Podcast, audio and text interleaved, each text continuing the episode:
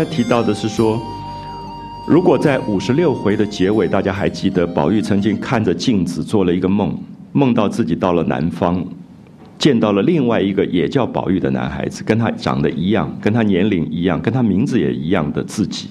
我们特别提到说，宝玉在青春期里第一个恋爱的对象，可能不是宝钗，也不是黛玉，可能是他自己，是他自己对这个肉身何去何从的许多茫茫渺渺的追求啊！我觉得这个部分，如果我们每一个人可以回到自己的青春期，就是现在你可能觉得不太懂了，可是你记不记得在十三岁、十四岁刚刚发育，身体刚刚发育，然后感觉到这个世界上有一个你。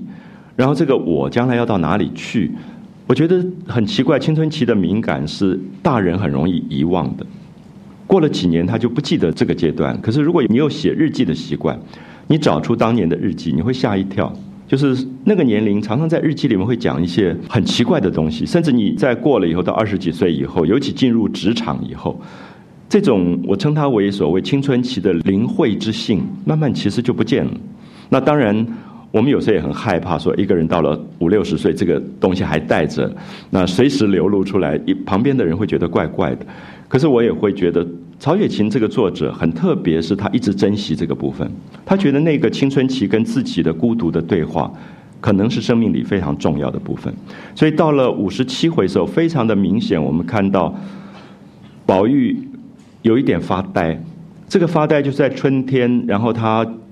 呃，又做了一个梦，梦到梦里面有另外一个自己，而这个自己若即若离，好像见到，好像又没有见到，在那个怅然若失的那种，我觉得完全在讲青春期的那种呃少年的那个感觉。然后他就跑去看黛玉，因为春天的时候黛玉照例都会发病，啊，会咳嗽啊发病，他就想去看黛玉。那我想这里面你就会发现说，在这个年龄，刚才提到说第一个恋爱的对象是自己。接下来就会把这个孤独感跟这种感伤，跟另外一个介于友谊跟爱情之间的那个同伴去分享。所以我用友谊跟爱情，是我始终觉得宝玉跟黛玉不完全像我们讲的爱情，它里面有一部分是知己。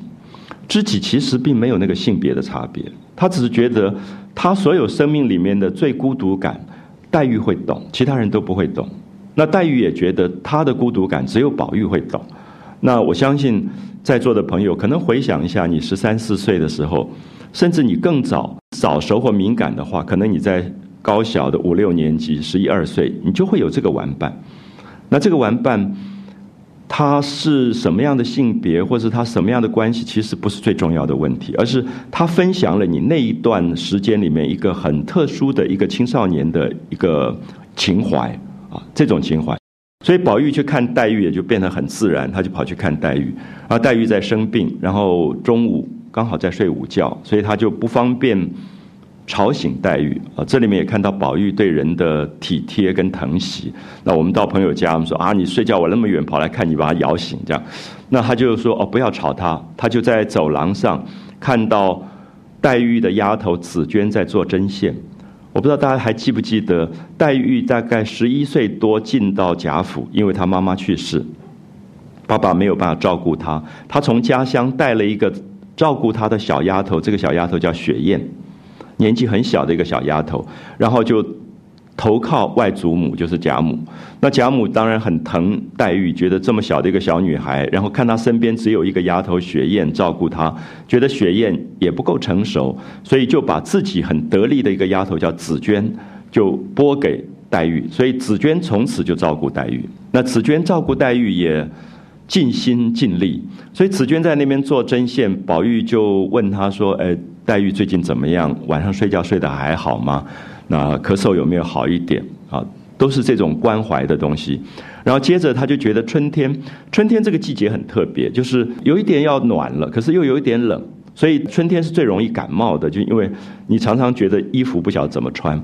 所以宝玉就看到紫娟坐在风里面在做针线，然后就觉得你这样很容易感冒啊。看他只穿了一个单的檀墨的一个一个薄的衣服，他就用手摸了一下，就说。紫娟，你穿这么少，你会不会感冒之类？这样问，好，紫娟就把他推开了，说：“一年大，二年小的。”好，我们注意一下这一段，整个在讲说，我们提到宝玉是一个拒绝长大的男孩子，他一直觉得十三岁大概是他生命的极限，因为到十四岁、十五岁，男孩跟女孩就不可以乱手碰来碰去了。那他一直觉得为什么不可以？他觉得人跟人这么单纯的这种友谊，为什么要会被界定成是猥亵？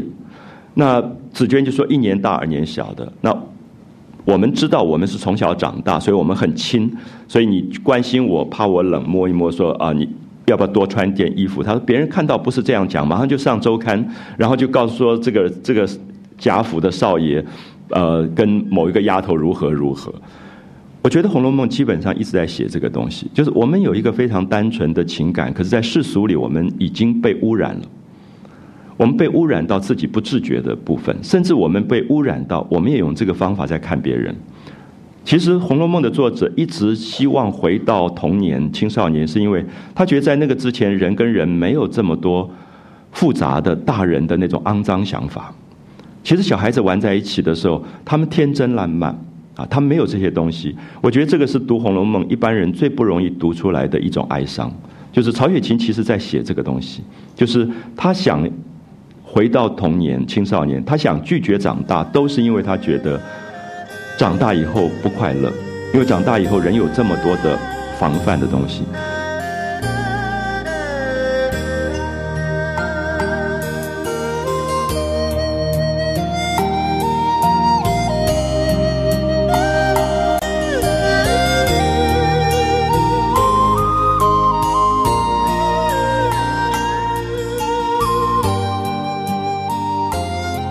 所以紫娟就骂了他，然后紫娟又说：“黛玉常常告诉我们说，跟你不要这样动手动脚的，以后我们就讲话就站得远远的讲话，不要靠近。”那紫娟就走了，走了以后，宝玉就在那边发呆，在一片盛放的桃花树底下，在那边落泪。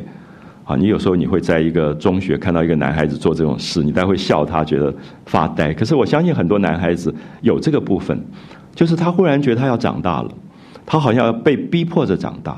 可他其实不想长大，他希望永远留在他自己最单纯的那个世界。因为长大是，你开始要升学，你开始要有进入另外一个大人的世界，你开始要用世俗世故的方法被评断。那你开始要被带到应酬的场所，讲一些有的没有你不喜欢讲的话。那甚至贾府的少爷将来是一定要做官的，就开始变成那些最讨厌的那种官场的那种虚伪的东西、礼教东西都要出来。其实曹雪芹要拒绝的是这个东西，因为曹雪芹在几代的富贵荣华里看到所有的男人的下场，最后就是走向官场，走向那个最虚伪的那个部分。所以他一直希望他自己拒绝这条路。好，我想这个才是《红楼梦》真正的一个一个重点，而这里面唯一可以跟他分享这个。心灵上最深处不为人知的部分的，其实就是黛玉，所以他就在那边落泪的时候，另外一个小丫头雪雁就看到了，就说：“哎，奇怪，宝玉怎么一个人坐在桃花底下，坐在石头上，怪冷的，在那边就发呆，在掉眼泪，呃，发了什么呆病了？因为别人都不了解。那紫娟听到就吓了一一跳。那紫娟想说，她随便讲了两句话，竟然宝玉竟然会。”发出呆病来，他就越发想说：“哎，我来试他一下。”因为紫娟很关心黛玉将来的下场，就是她一旦做了黛玉的丫头以后，她想黛玉无父无母，爸爸也去世，妈妈也去世，投靠外祖母，将来怎么办？那过去的这种社会里，一个女性将来怎么办？一定牵涉到就是婚姻，就是到底她要嫁给谁？谁来为她做婚姻的这个做主？因为。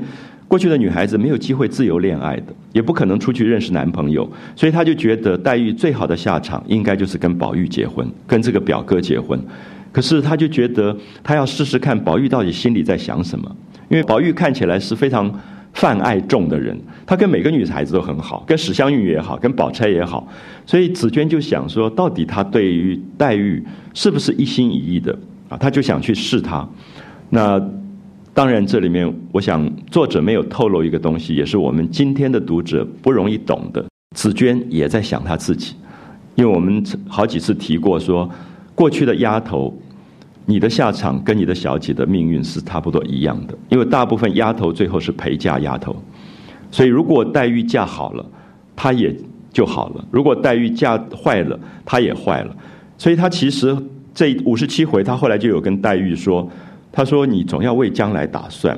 他说你将来要嫁给谁，你根本不知道。那今天这个男人三妻四妾的，啊，嫁过去以后又打又骂的，你哪里受得了？黛玉这种个性的人，一下就必死无疑。他就觉得说，宝玉至少温和，宝玉至少疼你。”那赶快早一点，趁老太太贾母还在，把这个婚事做定了。他觉得是为黛玉着想，好像也为他自己着想。就说一个女孩子的心事啊，我们已经感觉到，就是她如果陪嫁过去，又是一个乱七八糟的男人，她也很惨。所以她就想去试试这个宝玉。他就跟宝玉说：“呃，过不了多久，反正我们小姐还要还是要回南方，因为黛玉是从南方来的。”那宝玉听说回家，回哪个家去？他这里就是他的家，那他就说怎么会呢？他姓林呢，还不姓贾，他当然不能永远住在这里。那宝玉说他爸爸妈妈都死了，他们家没有人了，所以不会接他去了。他说你也太小看林家了。紫娟就笑这个宝玉说，他们林家再怎么样子，爸爸妈妈死了，还有姑妈，还有舅舅，他们还有亲戚，总不能让林家的女儿永远在你们贾家老死。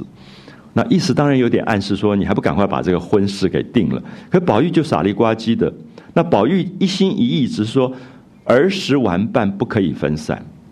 其实有点像，我觉得我们幼稚园毕业、小学毕业都难过的不得了，是因为你觉得大家一起玩过那几年。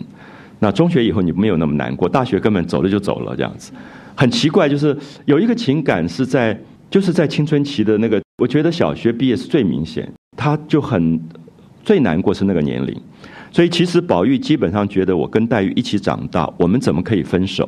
他怎么可以回南方？那还说将来要嫁给别人，他就开始发疯了。那这个发疯就不得了。宝玉一发疯，常常有的一个行为就是把身上那块玉拿下来摔。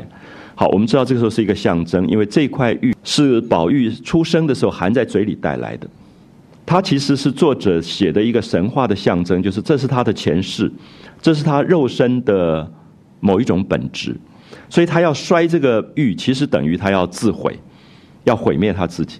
所以全家就惊动，因为大家都知道这个玉是宝玉的真身，啊，他竟然不要这个真身，要扎这个这块玉，所以贾母就拦着他，抱着他说：“你发脾气，你要打人骂人都容易，你干嘛要摔你的命根子？”啊，就。来劝这个宝玉，可是宝玉整个人就两眼发白，口吐白沫，就整个疯掉了。可是这一段写的很有趣，其实我们会发现说，这个年龄的恋爱，大概就是罗密欧朱丽叶形式的，或者梁山伯祝英台。在历史上，所有不管东方西方，都有一个青少年的恋爱，这种恋爱是热烈到毁灭的。啊，你再大一点，你感情大概都只用百分之五了，啊，百分之六多一点。所以其实它有很大部分是理性，而不是不是 passion，不是热情，所以它不会毁灭。梁山伯祝英台的恋爱就是十几岁的恋爱，罗密欧朱丽叶的恋爱也是十几岁的恋爱。所以我会觉得，今天我们回头去读这样的小说，我们过了那个年龄，我们基本上不会去做这个事。可是很奇怪，所有的人都喜欢看罗密欧朱丽叶，都喜欢看梁山伯祝英台。我相信我们那个百分之百的爱情其实没有死掉，是在心里面觉得你曾经有过。或者你曾经渴望过，你向往过，可是事实上，我们会发现百分之百爱情对自己对对方都是伤害。所以我不知道大家会不会觉得宝玉跟黛玉在一起，有时候好像折磨一样，因为他一直要证明的，他们两个彼此老在那边证明说你到底爱不爱我那种东西。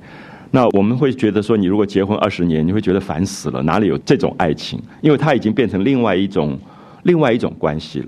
可是回想起来，如果在青少年时候，你有一个暗恋的对象，你大概是日日夜夜的，其实是非常疯狂的那种那种状态，所以叫做痴啊。所谓的痴情的痴，就是非理智的。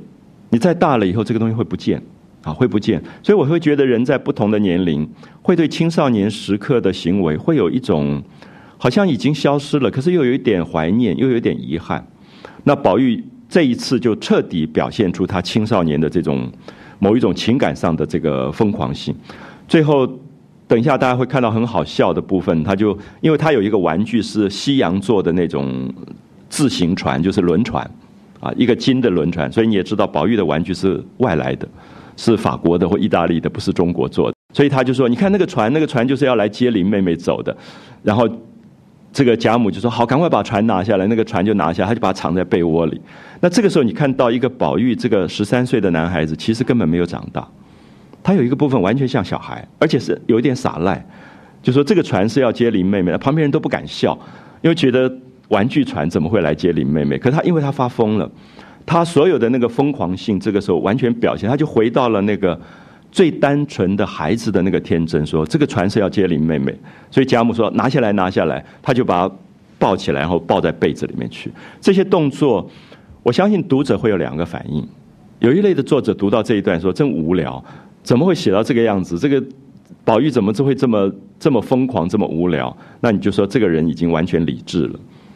那还有一种说啊，好感动，因为他回想到他自己年轻时候曾经有过的那个那种痴狂。可是这两种在我们的身上恐怕都会存在，所以我的意思说，读《红楼梦》不只在读曹雪芹的《红楼梦》，也在读我们自己心目里面，我们心里的那个自己，就是你到底长大到什么程度，你的理智跟你的热情的比重，到底是一个什么样的状况？我觉得五十七回是非常好的一段。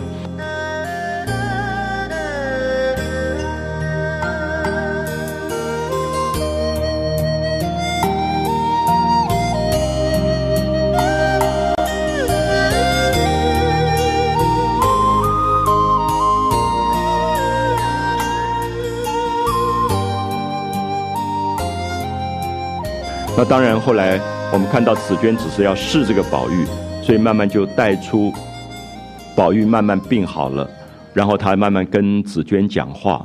那我觉得五十七回里面出现了宝玉最美的一段独白，他说：“我希望我有一天死了，那你们会，你们爱过我，所以你们会为我的死而哭泣，然后你们所有的眼泪流成了一条大河。”把我的尸体送到鸟雀不到的地方，我会化成一段烟走掉。我想这是《红楼梦》里面宝玉讲他自己生命讲的最美的一段。可那个绝对是青春期的东西。你大概过了那个年龄，你不会讲自己的死亡讲到这么美。它完全像诗句啊，完全在讲诗句。所以我希望大家可以在这一个部分里面看到，宝玉的恋爱可能是黛玉，也可能是他自己。是我们一再强调说，我们第一个恋爱其实是这个肉身。有一天我们要告别的也还是这个肉身，啊，跟别人的肉身再亲，那个告别都没有跟自己的肉身告别那么难。可是这是一般人不会想到的，就是有一天怎么跟这个肉身告别。那我相信《红楼梦》最后引导到宝玉讲了这一段话，它的意义跟目的可能在这里。所以我们回到文本，大家看一下细节，中间当然有非常了不起的一些编织跟穿插啊，构成一个大小说的这个。这种结构，好，我们就从五十七回看到它有一个结尾，这个结尾是带到五十六回的结尾，就是呃，南方的甄家甄夫人来了，所以王夫人就带着儿子宝玉去看甄夫人，然后也问到说那个甄家的宝玉如何如何，做了一个结尾。那之后，宝玉因为看到湘云慢慢好了，湘云不是得了感冒吗？湘云慢慢痊愈了。然后他就去看黛玉，刚好黛玉在睡午觉，宝玉不敢惊动。那黛玉的丫头紫娟在走廊上，手里正在做针线。好，注意那个中午很安静的那种午后的一种慵懒的感觉。然后宝玉看到紫娟在做针线，跑来问她说：“昨天夜里咳嗽可好些？”有没有发现宝玉在问这句话的时候没有主词？到底他在问谁？他不需要讲黛玉，不需要讲他，所有人都知道宝玉要问一定是问谁。啊，你注意这句话说：“昨天夜里咳嗽可好些？”啊，就是在讲黛玉。那紫娟说好些了，宝玉就笑着说：“所谓病急乱投医，那就是讲说啊，没办法，说这个黛玉每一年到春天就发病，所以总要想一些办法。那一面说。”就看到紫娟穿着檀墨绫子薄棉袄，还是棉的衣服，注意，可是是薄的棉啊。就过去北方天气很冷的时候是厚棉衣，可是到了初春的时候，春天已经天气慢慢转暖了，就是薄的这个棉衣。檀墨我们讲过，就是过去有一种很讲究的料子，那么用剪纸做成花样，然后用檀墨的方法去染。染出那个颜色，所以把那个纸拿掉以后，就会有一个留白的花纹，蝴蝶啊或者花，叫做檀墨。檀木绫子的薄棉袄，外面只穿着轻缎的夹背心啊，背心是没有袖子的这种衣服，夹的就是里面衬里的叫做夹啊，夹背心。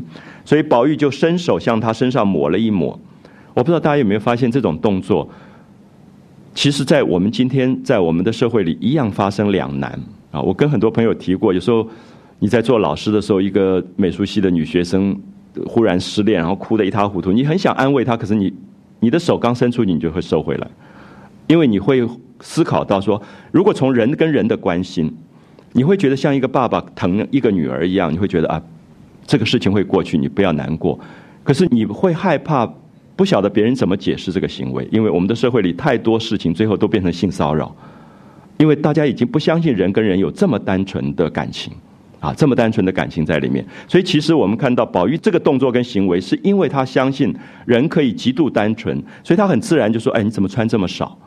可是紫娟立刻就说：“你不要动手好不好？你给我站远一点。”好，就是两个东西，这两个东西，我们今天的为难跟我们的心酸在于，我们的社会里，包括我们自己在内，我们在看人跟人的关系是干净的还是肮脏的。有时候不见得那个行为是肮脏，是也许我们的念头已经肮脏了，我们没有办法看到任何一个单纯的人跟人的关系了。那这是宝玉或者说曹雪芹这个作者真正其实他痛苦的，他觉得这个人世间已经很少有一个单纯的人跟人际关系啊，都是复杂的，好像所有的人对人伸手都是有骚扰或者猥亵的意义在里面。那到最后你常会问，那一个父亲好好去抱他的女儿呢？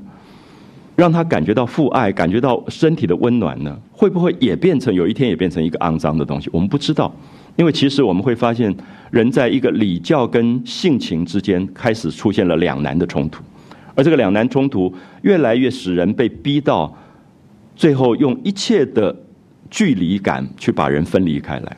可是我们的身体上又有这么大的渴望，我们渴望触觉上一种感觉啊，我们常常会觉得大庭广众。连夫妻都不好意思去握手，可是我现在常常鼓励很多朋友说：“哎，你们夫妻这么多年，你们走在路上也可以握着手啊。”我觉得蛮好的，因为那是一个真正身体上的温暖。或者我会觉得母亲最好，因为母亲其实很满足的一点，她抱孩子的感觉是很温暖的。所以我会觉得，在我们的文化里，其实父亲比较可怜，父亲的身体是比较拘谨的，母亲的身体是比较自由的，所以母亲常常抱孩子非常自然。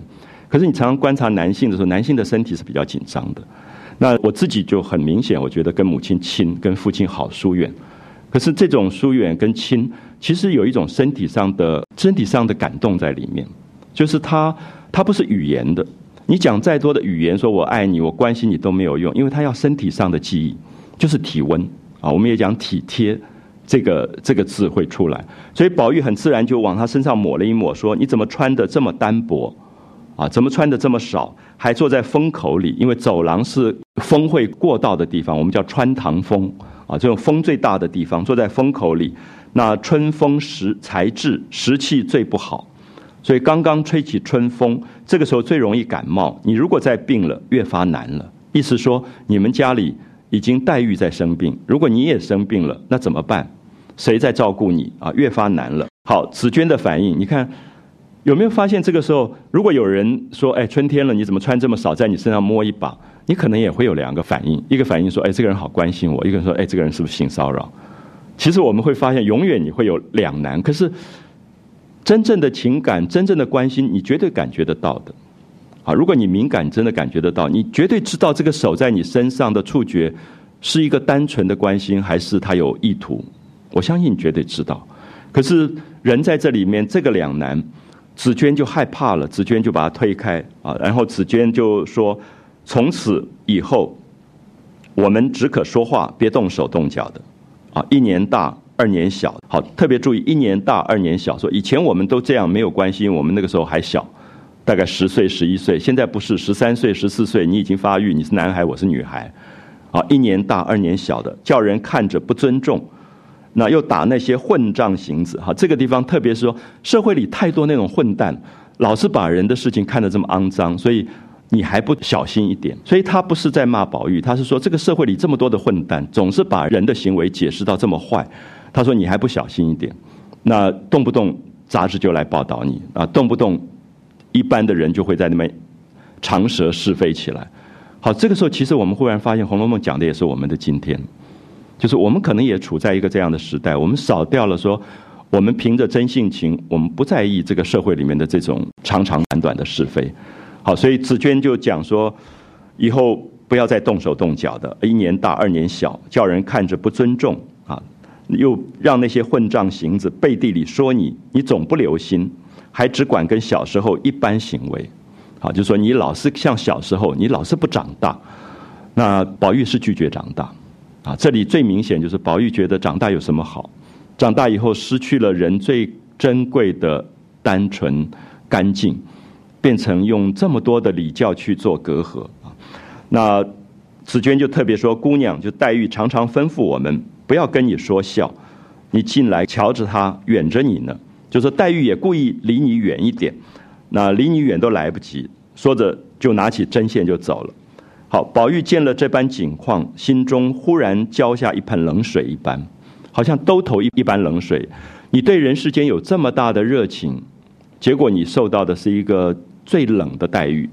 那么，所以曹雪芹这个作者所有的痛苦的是来自这里，就是所有的文学上动人的作品，常常是你对人间充满了一种爱跟热情，可是这个热情是要。被浇冷水的，最后在那个沮丧跟灰灭当中，自己想办法用一个文学的东西把他的热情留下来。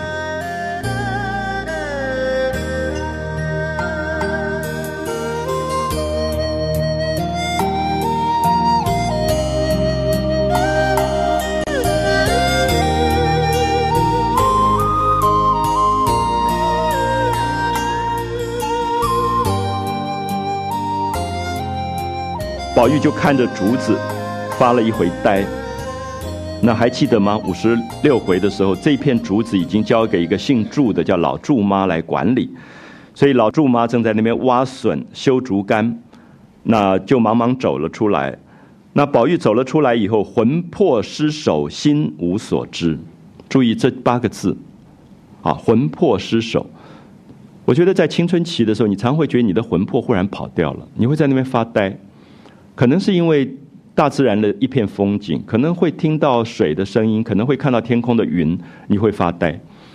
那再大一点，这个东西就不见了。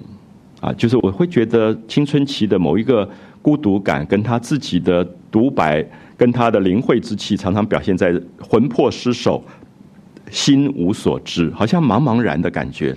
他就随便坐在一块石头上，就在发呆，不觉就滴下泪来了。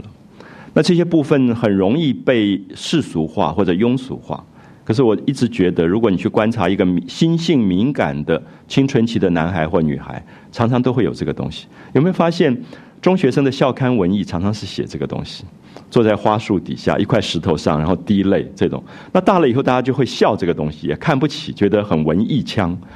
可是批评的同时，大概也有一点悲哀，就说你再也回不到青春期了，因为那个东西就消失了。啊，所以曹雪芹我觉得是一个非常特别的作者，对于青春的眷恋，一直如此深沉啊，一直在表现。那待了五六顿饭的这个时间啊，好几个小时过去了，千思万想，不知道如何是好。好，下面作者非常厉害，就转了一转，就是宝玉坐在那个地方，紫娟已经走了，所以紫娟不知道宝玉在发病。结果雪雁回来了，雪雁到王夫人房里去要人参。要了人参以后回来，刚好就一回头看到桃花树底下一个人坐在那边，一看是宝玉在那边哭。那雪雁就觉得很奇怪，那雪雁就跑回来要报告紫娟。可是雪雁报告的时候又穿插了另外一条线索，就是记不记得五十五回里面提到探春代理家务，结果他的舅舅赵姨娘的兄弟赵国基死了，记得吗？还记得这个线索？现在作者把这个线又拉回来了。就说赵姨娘因为自己的兄弟出殡，所以她要带她的丫头叫小吉祥，叫做吉祥去殡仪馆啊去送葬。那她就不愿意让小吉祥穿自己家里的衣服，因为古代有一个迷信，就说你去看重病的人或者去参加丧事穿的衣服，他会带很多邪气不好的东西。所以那个赵姨娘就是有一点。头脑琐琐碎碎，然后小家子气，他就叫这个小吉祥说：“呃，跟雪雁借。就假装说你的裙子不够，说要借别人的裙子啊，所以就是有人说我要去殡仪馆，你可衣服可不可以借我穿？这样回来我再还你，反正是你倒霉，不是我倒霉。那这里面你可以看到一个大小说里，他用了编织的方法在编织这个东西，他没有忘掉前面讲过赵国基死亡，他还不会忘记赵姨娘这个人的个性的那种别扭，在这个地方又表现出来了啊。所以你有时候想起来，哎，好像有人去什么殡仪馆跟我借衣服，可是你从来没想有这么严重，可是。这个作者就写出来了，就说这个赵姨娘为了要去殡仪馆，她会去跑去跟雪雁借衣服。那雪雁也很聪明，就说你去丧事，你干嘛跟我借衣服？那明明是要让我找这个煤气，我就假装说我的衣服是紫娟收着的，啊，就把这个事情错过了。所以你可以看到，他不会让你立刻看到宝玉发病，而是中间夹一段，就是我们讲编织。你看到最好的编织，绝对不是单色系的线，它一定有别的颜色穿进来。它才会漂亮，啊，这个我们叫做小说的写法的一种某一种编织手法。好，我们看一下这个文本啊。那雪雁从王夫人房里取了人参，就从这里经过，忽然扭头看到桃花树下石头上一个人手托腮颊，在那里出神，不是别人，却是宝玉啊，非常像那个中学的文艺的东西。雪雁就疑惑说：“这么冷，他一个人坐在这里做什么？”春天有残疾的人都会犯病，难道是他犯了呆病吗？一边想一边就走过来，蹲下来笑着说：“你在这里做什么呢？”我不知道大家会不会感觉到画面，就是一棵桃花树，石头，宝玉坐在那里，然后春天很冷，然后那个雪雁看到他就蹲下来，很像那个国中生的动作啊，然后说：“你坐在这里干嘛？”啊，这种完全在讲一个十几岁的这种青春期里面的生命的一个。行为，那宝玉看到雪雁就说：“你干嘛又来招我？你难道不是女孩吗？”那他既然防闲，就说：“你们不是认为长大以后男孩跟女孩讲话不可以太接近吗？那你为什么又来跟我讲话？你又来寻我？如果给别人看见，岂不是又生口舌吗？”好，宝玉已经发病了。宝玉的发病是觉得说人世间有这么多世故的礼教。那你们为什么不遵守？那你们就小心一点。你干嘛又靠得我这么近来跟我讲话了？好，所以你可以看到宝玉完全在思考他自己那个不愿意长大的部分，就是我怎么办？那因为将来我这个部分要长大的话，都要被隔离。所有人跟人之间，以及他一起长大的最亲的这些女孩子们，都要跟他一一分别。所以他开始在这里有一种心酸出来了。那。雪雁听了也不知道宝玉怎么回事，因为他不知道前面宝玉跟紫娟的一段，他想大概是受了黛玉的委屈，他就回到房中，那黛玉还在睡午觉，没有醒来，他就把人参交给紫娟，那紫娟就问他说：“太太在做什么？就是王夫人在做什么？”因为雪雁是从王夫人那边来的，那雪雁说她也在睡午觉，所以才等了这半天。那然后他就跟紫娟讲了下面赵姨娘的一段。她说：“姐姐，你听我说一个笑话。我在等王夫人睡觉起来，正在跟玉川姐姐在下房里说话。还记得玉川吗？就是这个王夫人的丫头啊。那谁知道赵姨奶奶就赵姨娘招手就叫我。那我只当有什么话说。原来她跟太太告了假啊，要请假去给她兄弟赵国基作业。作业是守灵。”啊，因为他的兄弟死掉了，所以在亭陵，在铁槛寺，所以他们要去那边作业啊，守灵。明天要送殡，那跟他的小丫头小吉祥没衣裳，就说没有衣服穿，要借我的月白缎子袄。啊，因为做丧事一定是白色的，就是那个月白缎子的袄。那雪雁就不高兴了，雪雁她就在想说，他们也有两件衣服，是不是因为往脏的地方去啊？脏的地方就是讲不干净的地方。医院、殡仪馆，就是民间的风俗，认为这种地方不干净，所以我们到现在还常常有时候长辈会叮咛说：“哎，你今天去了什么殡仪馆丧事，你最好跑到什么那个百货公司走一走，人多的地方，把那个过给别人再回家。”这样，我常常听到长辈在讲这个话，我就觉得很好笑，就是他们总觉得这个东西不要带回家来。你有时候打电话说：“哎，我去了哪里？我现在要回来。”说：“不要回来，不要回来，你出去多跑一跑。”啊，多这个人多的地方多跑一跑，啊，就是民间有一种对这种东西的忌讳吧，啊，或者害怕，所以他说他们往脏地方去，恐怕弄脏了，自己舍不得穿，所以来跟我们借东西。所以雪雁就有一点看不起赵姨娘，觉得你们怎么那么坏？你自己那个衣服舍不得去穿了去殡仪馆，那就要跟我借这个衣服。那所以他就说，我想他素日对我们也没什么好处，那所以他就骗他说我的衣服、簪环、首饰都是姑娘叫紫娟姐姐收着。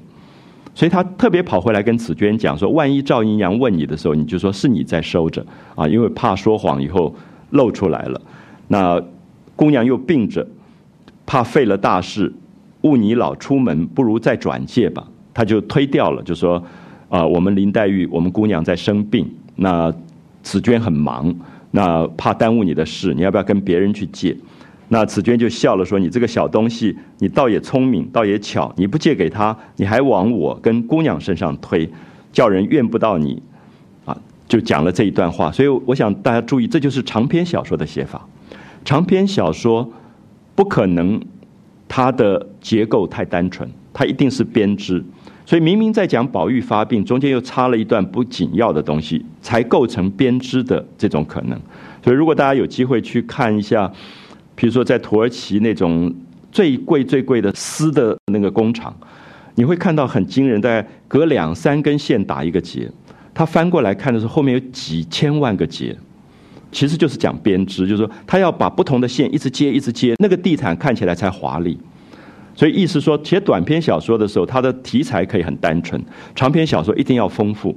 所以写着宝玉，写着宝玉，忽然讲到赵姨娘。讲到他的兄弟这个丧事，而且又连到我们前面看到的五十五回，啊，它就可以中间有编织。编织的意思说，这条线有的时候出现，有时候会不出现。我好像很难懂，对不对？因为在座朋友大家都不太编织了，所以我们编织的时候，比如说有一个红色的线，它有时候隐藏在蓝色的线底下，可隔几根线之后它又出来，我们才叫编织。那么，所以编织这个线索，我用用它来形容大小说，就是五十五回出现过。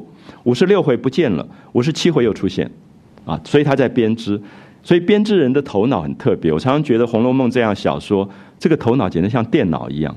因为有时候我在想，我写写写我就忘了，因为赵国基根本是一个不重要的人，说他死掉了就死掉了，然后他演了一场戏，就是探春要给二十四两或者四十两，可是他现在又记得说他还要出殡，这个就叫做编织啊，就是说他的所有的线跟锁到最后都是有交代的。全部是有交代，那这里面有一个惊人的一个结构，所以我相信将来的科技用电脑去分析《红楼梦》的时候，是我把一个人的名字输入，我可以看到这个名字隔多久出现一次，它其实在编织。那这个其实非常的难，可是过去他是用一个人脑在编织这个东西，就是靠完全靠个人的记忆在在穿梭。那我想中国的几个大的章回小说，没有一部小说像《红楼梦》这么交错复杂。啊，这么交错复杂，因为里面有很多非重要的主角，像赵国基，他竟然可以在五十五回出现，五十七回又出现，五十六回就消失，啊，这种编织的手法，我想特别对，如果读文学的朋友，或者说对文学结构有兴趣的朋友，恐怕应该特别注意这种啊这样的写法。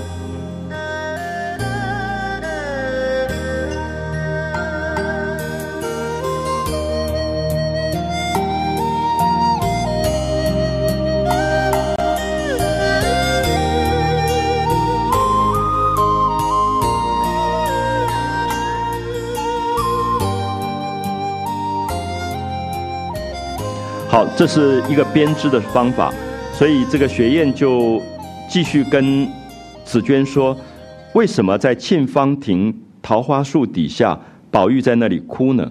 他就讲了这句话。大家记不记得沁芳亭？记不记得那棵桃花树？这棵桃花树也在编织，好几次会出现一下，好几次会出现一下。记不记得桃花树底下曾经是宝玉跟黛玉偷看禁书的地方？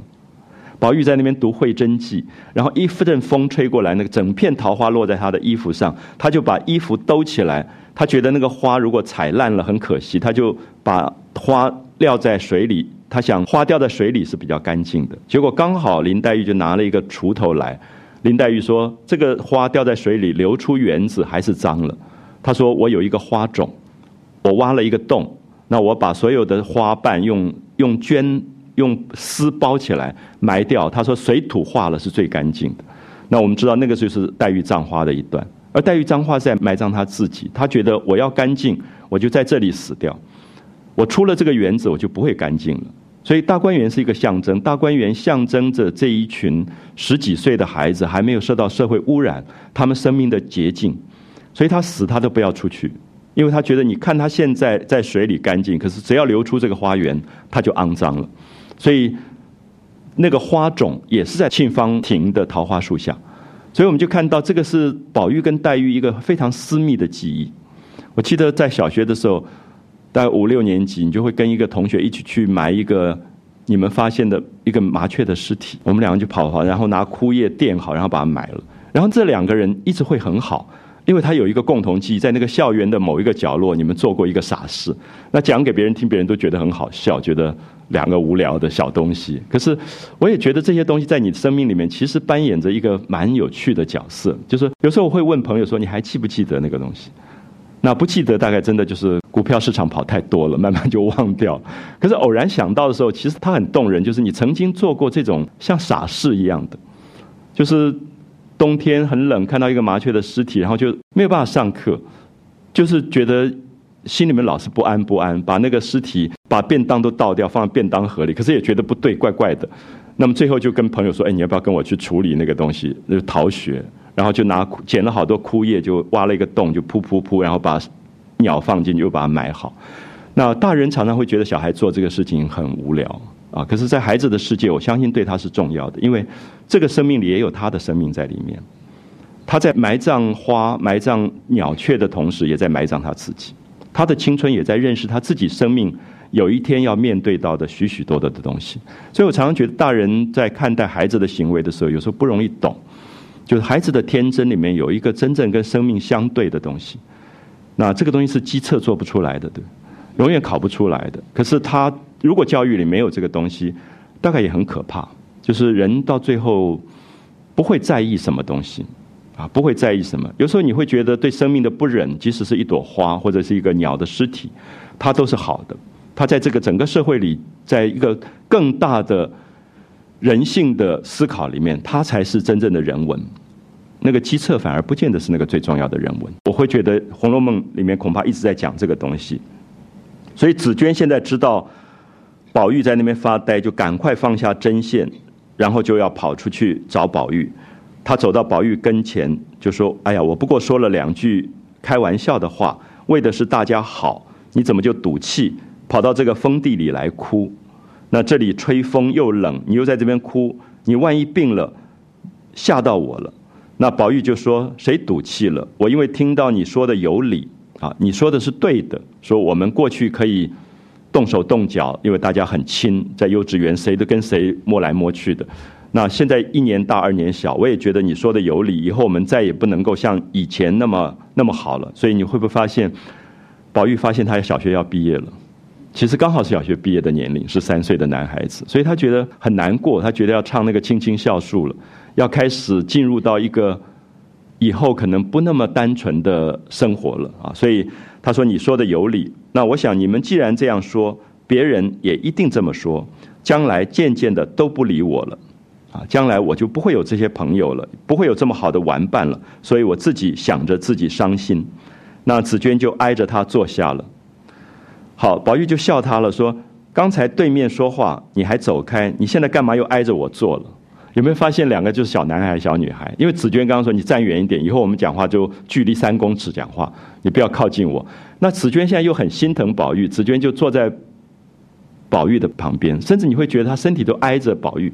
那宝玉说：“哎，你现在怎么搞的？你又靠着我了。”所以我刚才提到说，本来就是一个为难，就是你那个最亲的朋友，有一天他有两个角色，一个角色是你最亲的朋友，还有一个角色在社会里别人看你们的关系。其实你是为难的，你自己不晓得说我到底要不要在意别人的看法，因为社会里面的口舌是非这么多，是可以让一个人发生很大的问题的。啊，就是说，口舌是非是在一个社会里面是可以让人死掉的。有时候很奇怪，就是一个社会里面，我们不太知道那个语言的力量是这么大的，啊，它真的是造成说，绝对就是就是这样的状况了。好，所以我们在这里看到这个宝玉也会觉得，你刚才不是讲说我们距离远一点比较好，现在怎么又挨着我坐？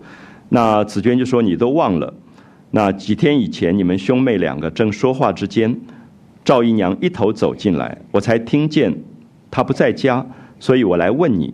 那你才跟他说了一句燕窝，啊，这个又是编织了。我想在座很多朋友可能都忘掉，有一阵子宝玉跑来，因为宝玉知道黛玉现在吃的燕窝是宝钗特别为她炖的，那他觉得这个长久不是办法。所以他就特别跑到贾母那边说：“黛玉身体不好，可不可以每一天拨一两燕窝给她熬粥，对他的肺会比较好。”可是他正讲到燕窝两个字时候，赵姨娘来了。那赵姨娘来，他就不方便讲这个话，因为这里面有一点他跟黛玉很私密的东西。所以紫娟现在想起来说：“你那天讲燕窝到底是什么事情？”我相信很多朋友都忘了，就是说这就是编织，就这个线头已经隐藏了很久，已经好几回，大概四五回过去，现在线头又出来了。所以我就觉得曹雪芹这个头脑值得捐出来做一点分析，就是他所有的大事小事都在穿梭，啊，都在里面穿梭。所以本来是宝玉要发病的事，结果现在又讲到那个燕窝的事情了。好，宝玉就回答说没什么要紧，啊，只是我想到宝姐姐啊，宝钗也是在我们家做客，那她每天拿燕窝来也不好，那这个燕窝不可间断啊，就是如果要吃燕窝，燕窝不是药。燕窝是一种滋养的补品，那这种补品不可以间断。他说，老是跟宝钗要也不太好，那就跟太太要。我已经在老太太跟前漏了风声，那老太太会跟凤姐讲，交代凤姐，就是干脆就变成一个惯例，每天拨一两燕窝给这个呃黛玉吃。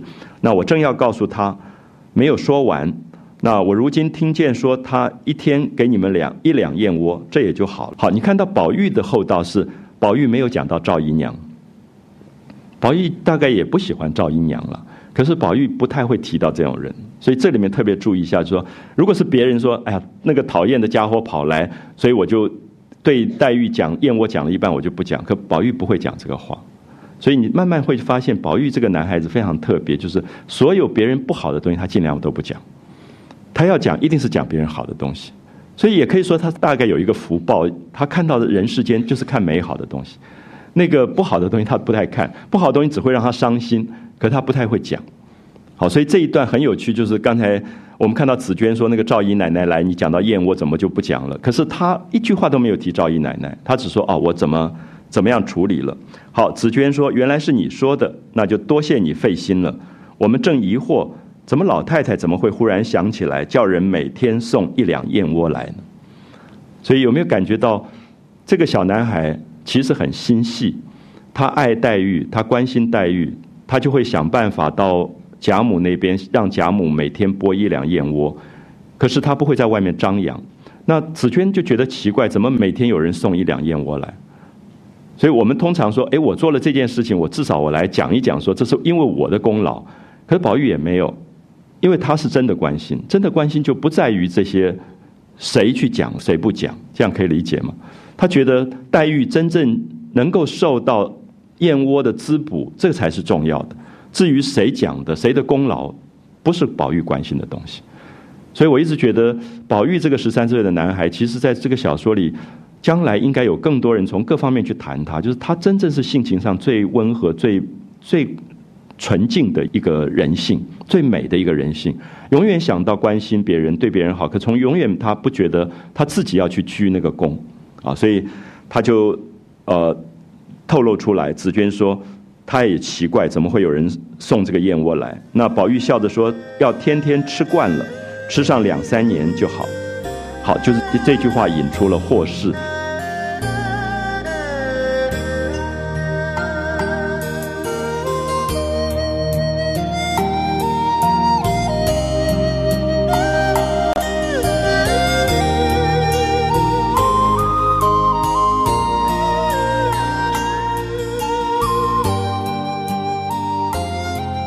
说：“这个燕窝要每天吃，不能中断，吃个两三年，整个体质就养好了就好。”那紫娟说：“在这里吃惯了，明天回家去，哪里有这个闲钱吃燕窝？”好，这句话就是很重的一句话，对不对？就是说，他现在住在你们家，你们家有钱，可以每天吃一两燕窝。将来回家哪里有这么有钱？那你哪里吃得起燕窝？每天要吃燕窝。宝玉听了就吃了一惊，就问说：“往哪个家去啊？”那紫娟就说：“你妹妹回苏州啊，因为她是苏州人，她应该回苏州老家。”宝玉说：“你又说胡话了。苏州虽然是原籍，因为姑父姑母死了啊，就是林黛玉的亲生爸爸妈妈死了，没有人照顾，才把她接来的。那你们明年要回去找谁呢？可见是撒谎。他不相信。那紫娟就冷笑了：你也太小看人了。你们贾家是大的望族，人口多，除了你们家以外，别人只得一父一母吗？他说：族中再没有人不成。”我们姑娘来的时候，原来是因为老太太心疼她年小，虽然有伯伯叔叔，不如亲父母，所以才接来住几年。那她长大了要出阁啊，出阁就是出嫁，要出闺房，要出嫁了，还是要送还给林家的，总不能林家的女儿在你贾家一事不成啊，一辈子养在这里。林家就是穷到没有饭吃，也是世代书宦之家，断不肯。把他家的人丢到亲戚家，落人耻笑。所以早则明年春天，迟则秋天，这里总不送去，邻家也有人来接的。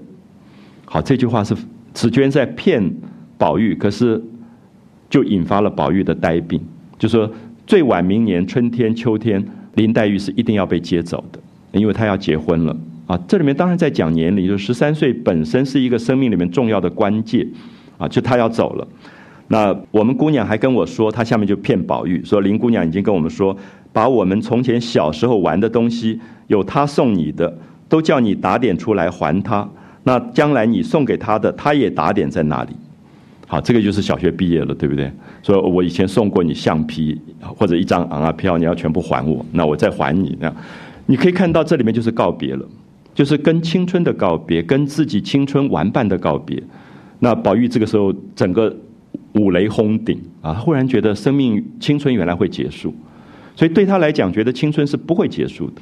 特别当然，这里我们要从心理学上来讲，《红楼梦》的作者曹雪芹大概是在十三岁、十四岁被抄家，所以他生命里面最好的日子是在十三、十四岁以前过完了，之后落难，所以他的小说在中年去落魄时候写的时候，一直停在这里，他不愿意再长大，因为长大以后看到的。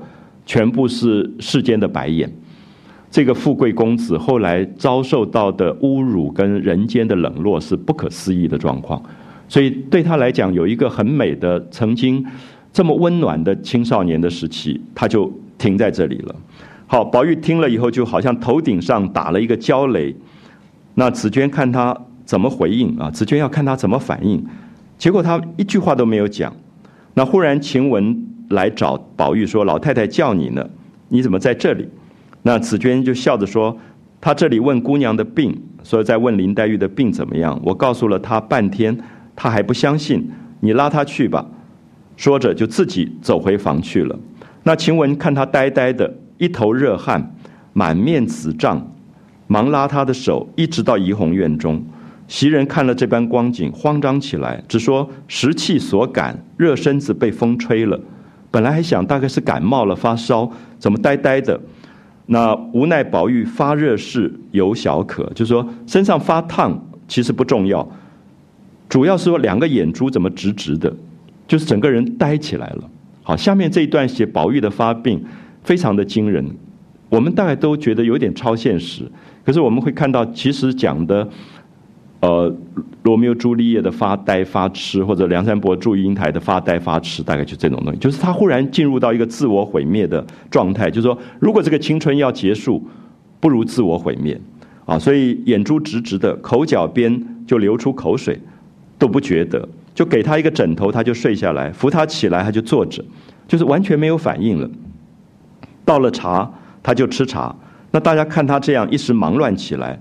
也不敢造次去回贾母，造次就说，还因为还不知道到底怎么回事，也不敢太鲁莽去回贾母，因为这个祖母最爱这个孙子，一知道了以后又要发疯了，所以就先找人去找李妈妈，还记得李妈妈吗？她也大概十回没有出现了。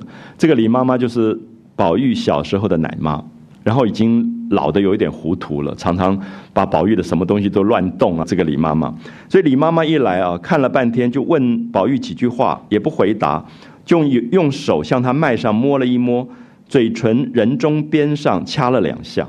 这个可能大家现在不太了解。我记得我们小时候常常班上会有那种我们叫发羊癫疯，就是忽然口吐白沫，在地上会抽搐的。然后大概老师来就会用指甲去掐那个嘴唇上面这个地方叫人中，啊人中。那么这个地方掐其实很痛啊，就是掐它，然后让它醒过来的意思。现在大概一般人比较不用这个急救法，古代很相信这是一种急救法。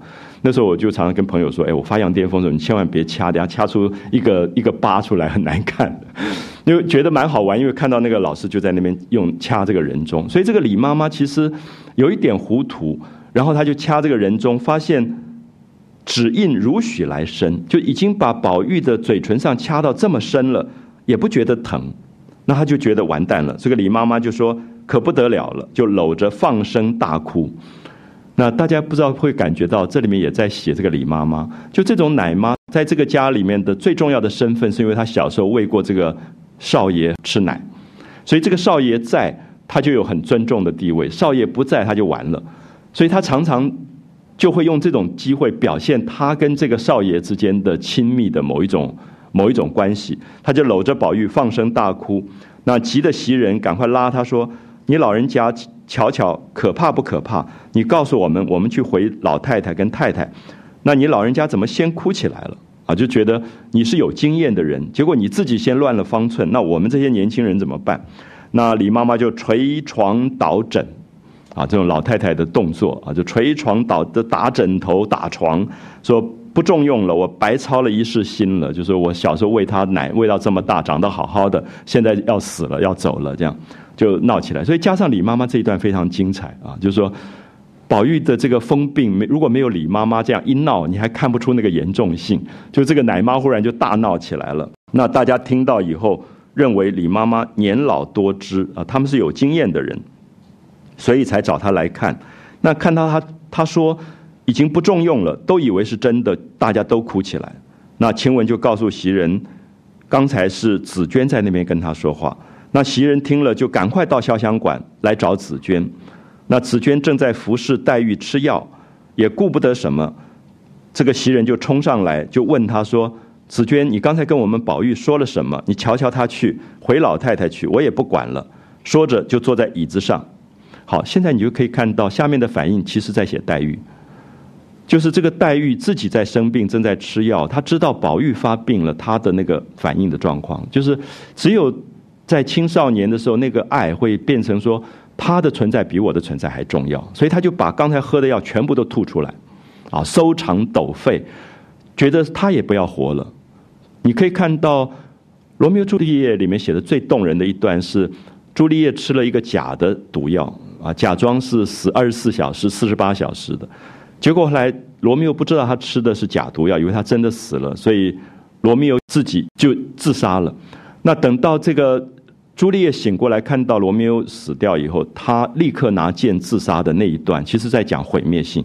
那我们知道，那个就是十五六岁的小孩才会做这个东西。你到某一个年龄，你不会了，就是他有一种发狂的东西。那爱跟毁灭会结合在一起，因为那个爱是绝对的。爱如果是相对的，它都没有毁灭性；爱是绝对的时候，它是有毁灭性的。就是或者爱，或者不要了啊！宁为玉碎。那个宁为玉碎，就说，如果他有一点瑕疵，我就不要了，啊，这种叫做毁灭性的一个一种爱情。梁山伯祝英台跟罗密欧朱丽叶是最典型的东方跟西方两个毁灭性的，就爱跟毁灭之间在一起。那现在黛玉也是这样的表现。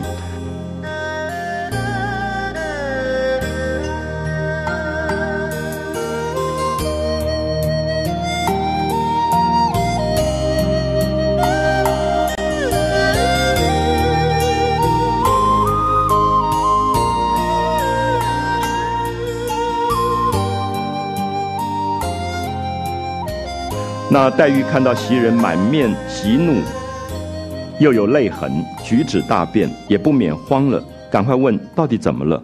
那袭人就安定了一回，哭着说：“不知道紫娟姑奶奶说了些什么。那个呆子眼也直了，手脚也凉了，话也不说了。那李妈妈掐他，他也不疼，已死了大半个，连李妈妈都说不中用了。那里放声大哭，只怕这伙子都死了。”啊，你看到这些人都不知道怎么办，就越越说越夸张了啊！那可能这现在都已经死掉。黛玉一听此言，李妈妈是久经老妪，就是经历非常多的老太太。如果她说不重用，大概真的不重用。所以黛玉哇的一声，把刚才喝下去的药全部都呛出来，全部吐出来，陡肠搜肺，知味伤肝，大大的咳嗽了几阵，一时面红发乱，目肿筋浮，喘得抬不起头来。有没有看到宝玉的发呆，黛玉的？感觉就是这两个人真的就是罗密欧朱丽叶，啊，就是他们的生命已经变成不可分离的那个状态，而他们看到对方一点点的受苦，他们也跟着受苦起来，啊，那个绝对的那个毁灭性就就开始开始出现了。那我们也可以说，这里面根本因为他没有办法用理性去思考，因为他已经完全变成了热情。啊，我们通常我们会在这种时候，我们说，哎，我赶快去看，我们要不要叫更好的医生？应该怎么治疗？这个就是理性思考。如果是宝钗就是这样子，可是黛玉不是，黛玉是自己一起毁灭，啊，一起毁灭的这种这种状况，所以我们很难解释这样的情感。其实这种情感，你到某一个年龄，你也会害怕，因为你已经觉得你不可能走向毁灭的爱，所以其实即使有人跟你表现这个，你也会害怕。啊，所以他大概只有在某一个年龄的时候，他会呈现出这种非常毁灭性的一种一种绝望之爱出来。可他他在我们的生命底层，他也变成一个很深的向往。我会觉得，为什么这么多人爱看梁山伯祝英台？为什么这么多人爱看罗密欧朱丽叶？是因为他在底层里一直活着。你看到当年的梁山伯祝英台那种电影的时候，全是老太太在看，然后掉着眼泪。我就看着，我就觉得，大概他们都在回忆他们的十三岁、十四岁，就曾经有过的一个那样子的。完美浪漫爱情，可是可能孙子都有了，所以在回到现实里，他可能又是另外一个角色，所以他的美学是在艺术里去去做的完成啊。那紫娟就赶快给黛玉捶背，黛玉就趴在枕头上喘息了半天，然后把紫娟推开，哭着说：“你不用捶，你拿绳子来勒死我是正经的。”有没有发现每一句话都是毁灭的？我根本活不下去。你如果害了宝玉生这样的病。活不下去，我也活不下去，所以你不要帮我捶背了，你就拿绳子来把我勒死。那紫娟说：“我没说什么，我不过说几句开玩笑的话。”他就认真了。那袭人说：“你难道不知道那个傻子每次玩笑的话他都认真？”那黛玉是说：“你赶快去吧，你到底说了什么话？你去解开一下，只怕他就醒过来了。”好，紫娟就听说了，赶快下了床，就跟袭人到了怡红院。好，这个时候贾母、王夫人都已经知道了，都赶来了。贾母一看了紫娟，眼睛内就出火啊！你可以看到那个“出火”这两个用的精彩，就是那个祖母那么爱孙子，然后孙子现在被害的这个样子，他当然看到紫娟就眼睛里面都冒火，就说：“小蹄子，你跟他说了什么？”啊，就骂他说：“你到底跟他说了什么？”紫娟说：“我没敢说什么，我不过说了几句开玩笑的话。”谁知宝玉见了紫娟，就哎呀一声就哭了出来。你会发现很有趣，就是说，宝玉哭出来其实是病好了一半。其实这个年龄最大的痛苦是东西是憋住的。刚才你叫他睡觉他就睡觉，叫他吃茶就吃茶，他憋在那里。他看到紫娟来了，他就啊一下就哭出来了。其实已经好了大半了啊，就是说他已经不是闷在里面的那个那个病，就哎呦一声就哭了出来。那大家反而就放心了，所以贾母就拉住紫娟。那以为他得罪了宝玉，所以他就说：“紫娟，你得罪了他，那赶快道歉。那宝玉可以打紫娟。那宝玉就一把拉住紫娟，死也不放，说要去，连我也带了去。那大家就不太懂，因为这个我们读者看得懂，就是刚才是因为紫娟说黛玉要回家了，要回苏州去了，所以宝玉就发了病。那现在大家就想说怎么回事？他就拉着紫娟说：你们要走，带我一起走。”啊，我们要一起走，因为其实他就是拒绝分开，拒绝青春结束以后人要长大要分开这件事。他说：“你们要走，也带了我去。”那大家就不了解，就仔细的问紫娟，那才知道紫娟说要回苏州这一句的开玩笑的话引出来的。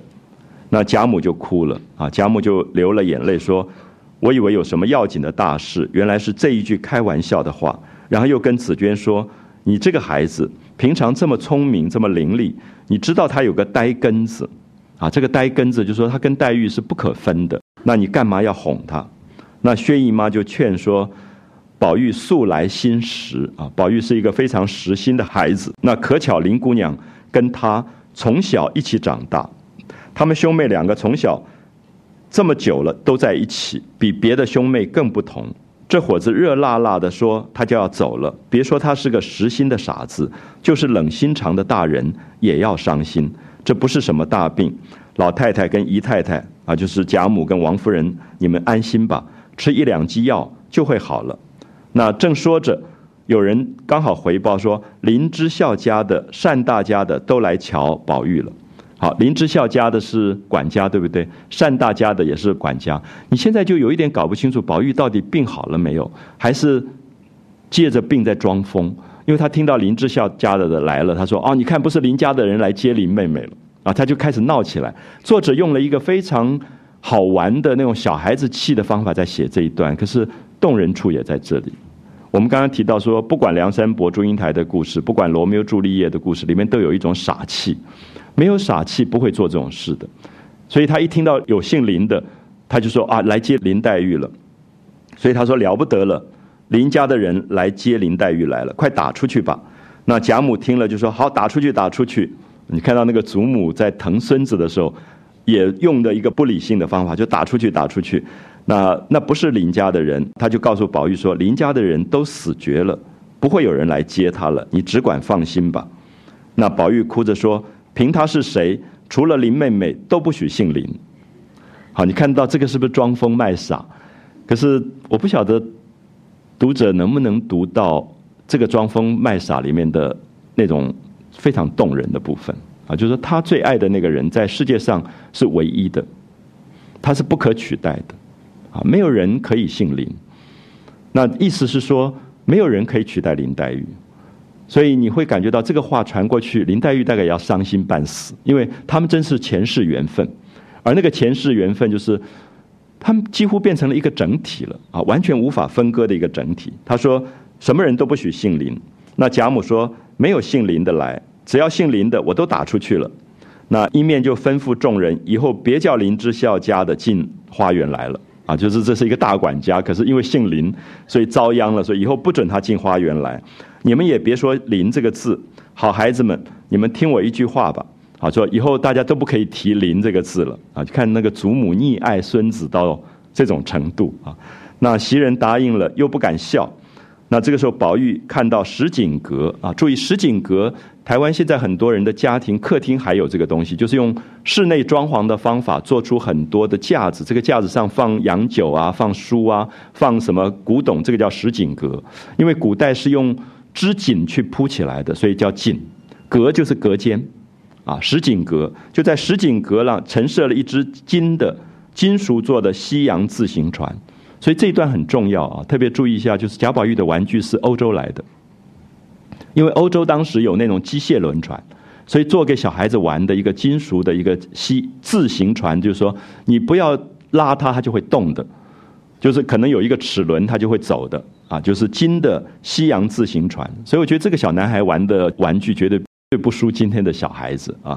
一个西洋自行船，他就指着乱叫，他说：“你看那个船，那个船就是来接他的，因为要到苏州一定要坐船，所以这个船就停在那里。”好，贾母说：“赶快拿下来，拿下来。”那宝玉就伸手要，袭人就递给他。宝玉就把它掖在被中啊，掖在被中这个动词用的很好，就把它赶快藏在被子里啊，窝在被子里，然后笑着说：“好，这下去不成了。”那在今天的话，就是把飞机模型藏在被子里，就说你飞不走了。其实这一段写的很孩子气啊，非常孩子气。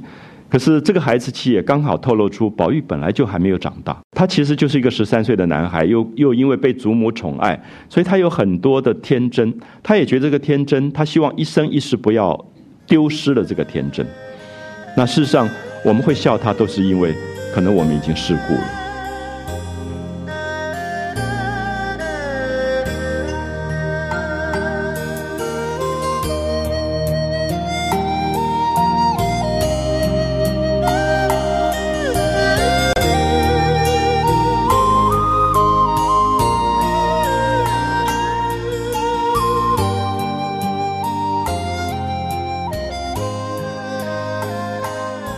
好好笑，怎么会把床藏在被子里面？一面死拉着紫娟不放。那这个时候王太医来了，贾母就赶快命令进来。那王夫人、薛姨妈就赶快避入里间啊！大家知道过去的女性不能随便见男人，所以这个医生是男的，所以贾母跟王夫人就暂时避开了。那贾母还坐着啊，王夫人跟薛姨妈就避开。那贾母一个老太太，她常常觉得我不怕啊，我已经老了，就坐在宝玉身边。王太医就进来看了许多人，就上去跟贾母请安，拿了宝玉的手诊脉，诊了一回。那紫娟少不得就低了头，因为紫娟不能离开，因为宝玉拉着她的手不准她走。可是紫娟是一个年轻女孩子，所以看到男的医生进来，她就低了头。所以有很多人现在读这些部分不太容易懂，说：“哎，干嘛紫娟要低头？”因为我们今天没有这个礼貌啊。过去就说有生客男人进来，所有的女性要回避。可是因为紫娟被宝玉拉着回避不了，所以她就只好低了这个头。那王太医也不知道为什么，就起身说。世兄啊，就讲宝玉这个症是急痛迷心，急痛迷心四个字，好像是医学上的字，可是急痛迷心又让你觉得是一个情感上的字，啊，有时候你忽然在人生里面的巨大的绝望、巨大的伤害，会急痛迷心，啊，急痛迷心。古人曾云：痰迷有恼怒中痰急而迷者，有急痛嗡塞者，都是痰迷之症。好，这个医生就开始。哔哔叭叭，哔哔叭，讲了一大堆像拉丁文一样的医学名称，然后贾母就很不耐烦说：“你干嘛跟我背医书？”因为这里面就对比出一个幽默的感觉，就是因为宝玉的病其实已经好了，所以大家其实不紧张了。因为不紧张，所以就加进了一段幽默的东西。就那个医生在那边说：“关于急痛迷心有哪几种？那痰迷有多少种？多少种？”那贾母就说：“你告诉我到底要不要紧就好了。”啊，就是如果你今天有一个。你最亲的病人在加护病房，然后那医生跟你讲一大堆拉丁文的名字，你你大概会急着说：“你告诉我到底好会好不会好？”啊，就贾母就问说：“我关心的是我孙子会好不好？你干嘛给我背这么多的这个医书？”那最后这个王太医说：“没有关系，大概稍微调养一下就好，因为他是急痛迷心。”那这个贾母说：“好。”那开了这个药方，如果好了，我一定重重赏你；如果不好，我就派人去拆你太医院的大堂，就是我就把你这个长庚医院的这个门诊部给你拆掉。那贾母当然是开玩笑，就是说表示说你们你们这个医生医理不好啊，我就拆你大堂。那那个医生见到这种贵族夫人，其实很紧张，所以他还在那边说不敢不敢。那大家就在那边笑了。所以这一段其实很难写，就是把刚才的一个。宝玉发病的高潮忽然转成幽默，用幽默的方法来慢慢慢慢带。那本来也就是小孩子发病的有点好笑的事情，可是我也希望大家读得出来，好笑里面包装着一个“急痛迷心”四个字，就是说我们生命里面有一天都会有急痛，而那个急痛不知道是什么。宝玉的急痛是黛玉要走，我们大概都会有一个急痛迷心的时刻。而那个急痛是你最亲的人，你觉得不可分割的那个，他就是要走掉了。你就是把船藏到被子里，他还是要走掉的时候，他叫做急痛迷心。所以我觉得作者其实在这里才引导到，等一下我们下半段会讲到宝玉最后讲到死亡，就是死亡本身是一个急痛迷心，可是他一定等在生命的某处，十年吧，二十年、三十年、四十年、五十年等不到吗？啊，那这个急痛迷心是只是迟早的问题。所以作者在写一个人生很巨大的、不可避免的某一个急痛迷心的某一个悲伤出来。所以我们休息一下，我们下半段会看到宝玉的独白啊，讲死亡的那那一段啊，大家会看到《红楼梦》里面我一直觉得最重要的一段话。好，我们休息一下，谢谢，谢谢。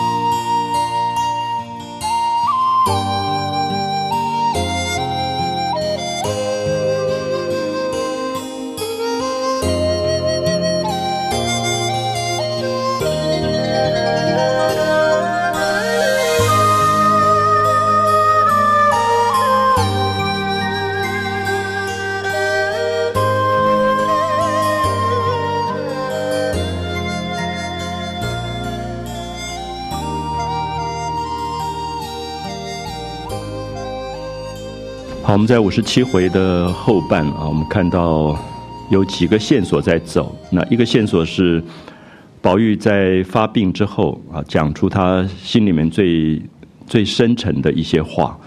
那这个话，也许很多朋友会觉得不像一个十三岁的男孩子会讲出来，因为他有一点好像过度的早熟啊，过度的对死亡有这样的一个认知。可是。我想，如果大家有机会去观察一下，很多青春期的男孩子、女孩子，其实很奇怪，他们在生命发育的时候，他们同时也会有一种感伤。那这个非常难解释，就是对于自己身体的存在，对于自己身体的变化，其实是最敏感的时刻啊。所以有时候我们会很忽略，因为在这个年龄，十三、十四岁，他可能也是。学校课业各方面压力最大的时候，所以他就有一点掩盖了他自己心里面真正最感伤、最敏锐的那个部分。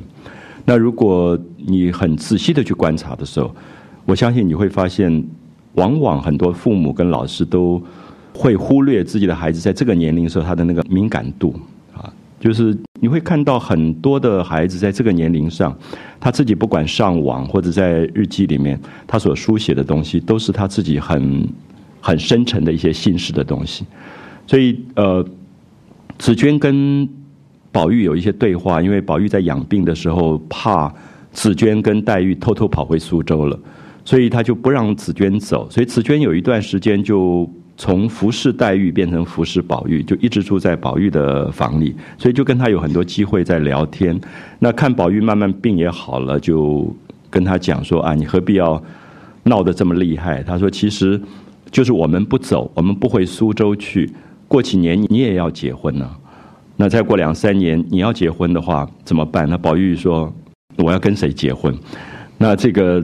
紫娟就故意说：“不是前一阵子讲薛宝钗有一个妹妹薛宝琴吗？薛宝琴这么完美，长得又漂亮又聪明，所以老太太已经决定要把她说定了啊，就是作为你将来的妻子。那又是一个好像不可能跟黛玉在一起的一个一个理由了。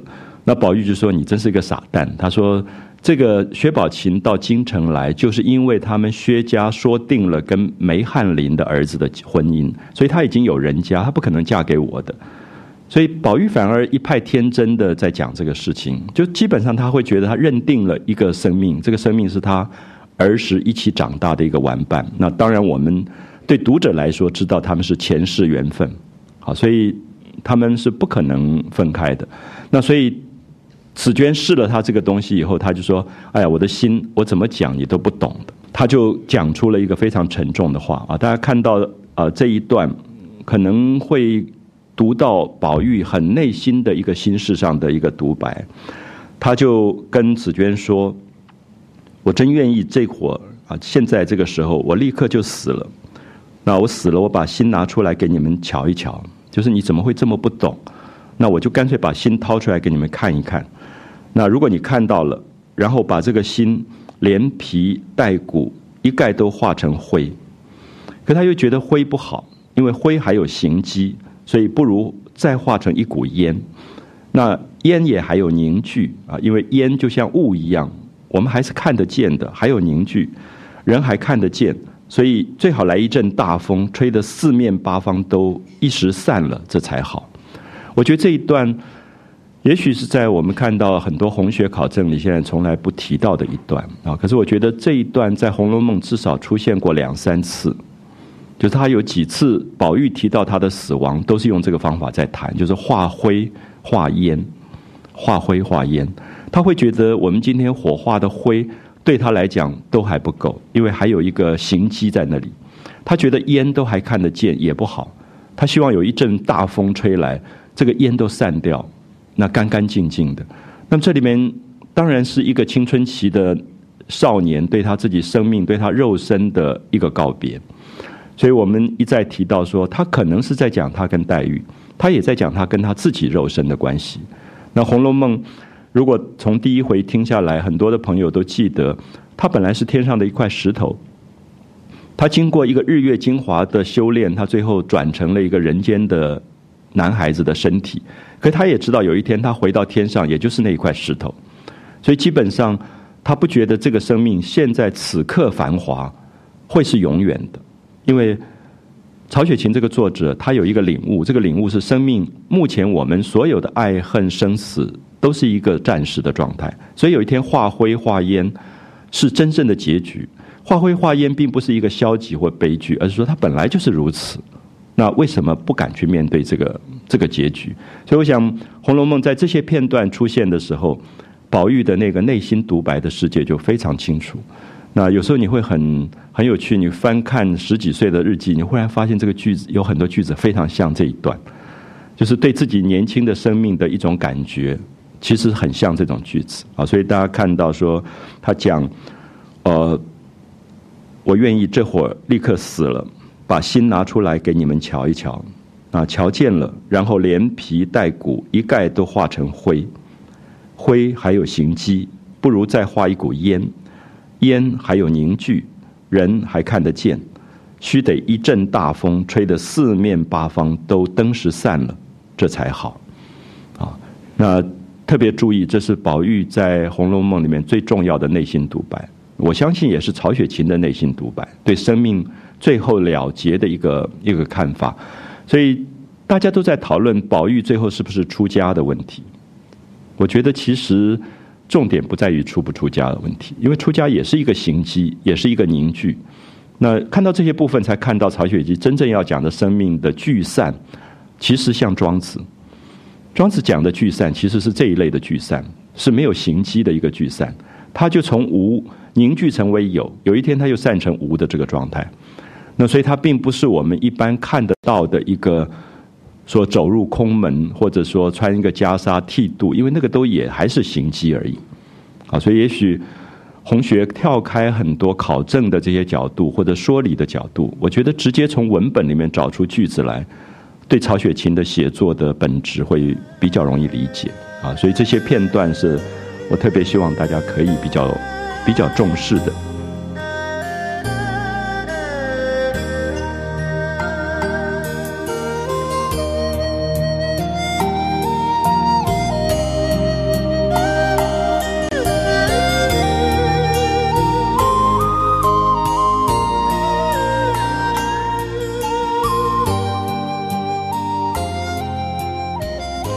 好，他讲完这些话，他自己又掉下泪来。那紫娟就赶快上来握住他的嘴，握住他的嘴的意思说，过去的人很忌讳讲死亡，就觉得你怎么动不动讲到死亡，就堵住他的嘴，叫他不要再讲了。那替他擦了眼泪，又忙笑着解劝他说：“你不用着急，我原来是我心里着急，所以来试试你。”那宝玉听了就有一点奇怪，说：“你着什么急？”就如果是黛玉的事情，你干嘛着急？那紫娟就笑着说：“你知道我不是林家的人，我也跟鸳鸯袭人一样。那原来是你们家的丫头，那偏偏把我给了林姑娘，那偏偏她又跟我极好。好，这里在讲人的缘分，就是不可解的。就说我竟然跟林黛玉的好，超过了她从家乡带来的雪雁。”照理讲，雪雁是林家的丫头，应该雪雁跟林黛玉比较好。可是雪雁太小，有点傻乎乎的，所以紫娟就觉得真是缘分，就是我跟黛玉变成这么深的一个情感。那他说一刻半刻，我们两个都离不开。所以大家有没有觉得《红楼梦》里面讲的？我刚刚提到说，有点像友谊，有点有点像爱情，它并不完全在讲宝玉跟黛玉，包括紫娟跟黛玉也不可分。因为曾经有过这样在一起过的缘分，那个情谊非常特别，啊，所以用世俗的角度只看到三角恋爱，我觉得对《红楼梦》是一个大伤害。那事实上应该看到更多的东西，否则的话你很难解释紫娟为什么说我跟黛玉一刻半刻我们两个都离不开，我如今心里都愁她，如果要去了，我也要跟她去。好，有没有感觉到跟宝玉一样？就如果他要回苏州，我也要跟他回苏州去。我是何家在这里的，我如果不去，辜负了我们素日的情长。啊，情长两个字，就是你跟一个人，你说不出来有这样的这样的关系，这样的情感，别人也无法了解。就是这个紫娟是丫头，她服侍一个小姐，那我们会用世俗的角度说，你做菲佣在哪里不是做菲佣吗？可是。人跟人的关系又不这么简单，除了这一种主仆的关系，还有一个关系真的有可能是情感，啊，他就是很贴心的。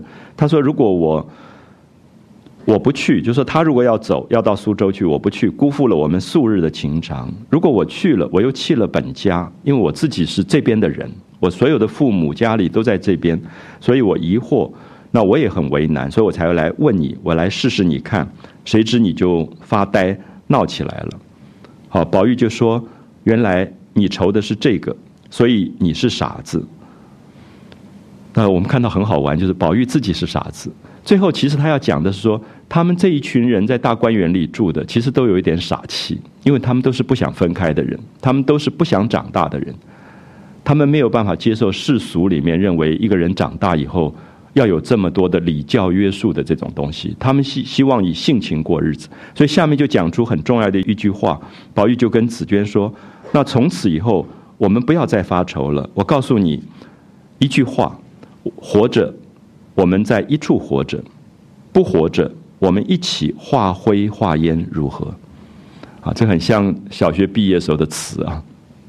你小学毕业写给同学的纪念册上的字，常常就是这个东西。活着，我们在一处活着啊；不活着，我们一起化灰化烟。那这种大概没有那个青春的情怀，根本不会讲出这个话。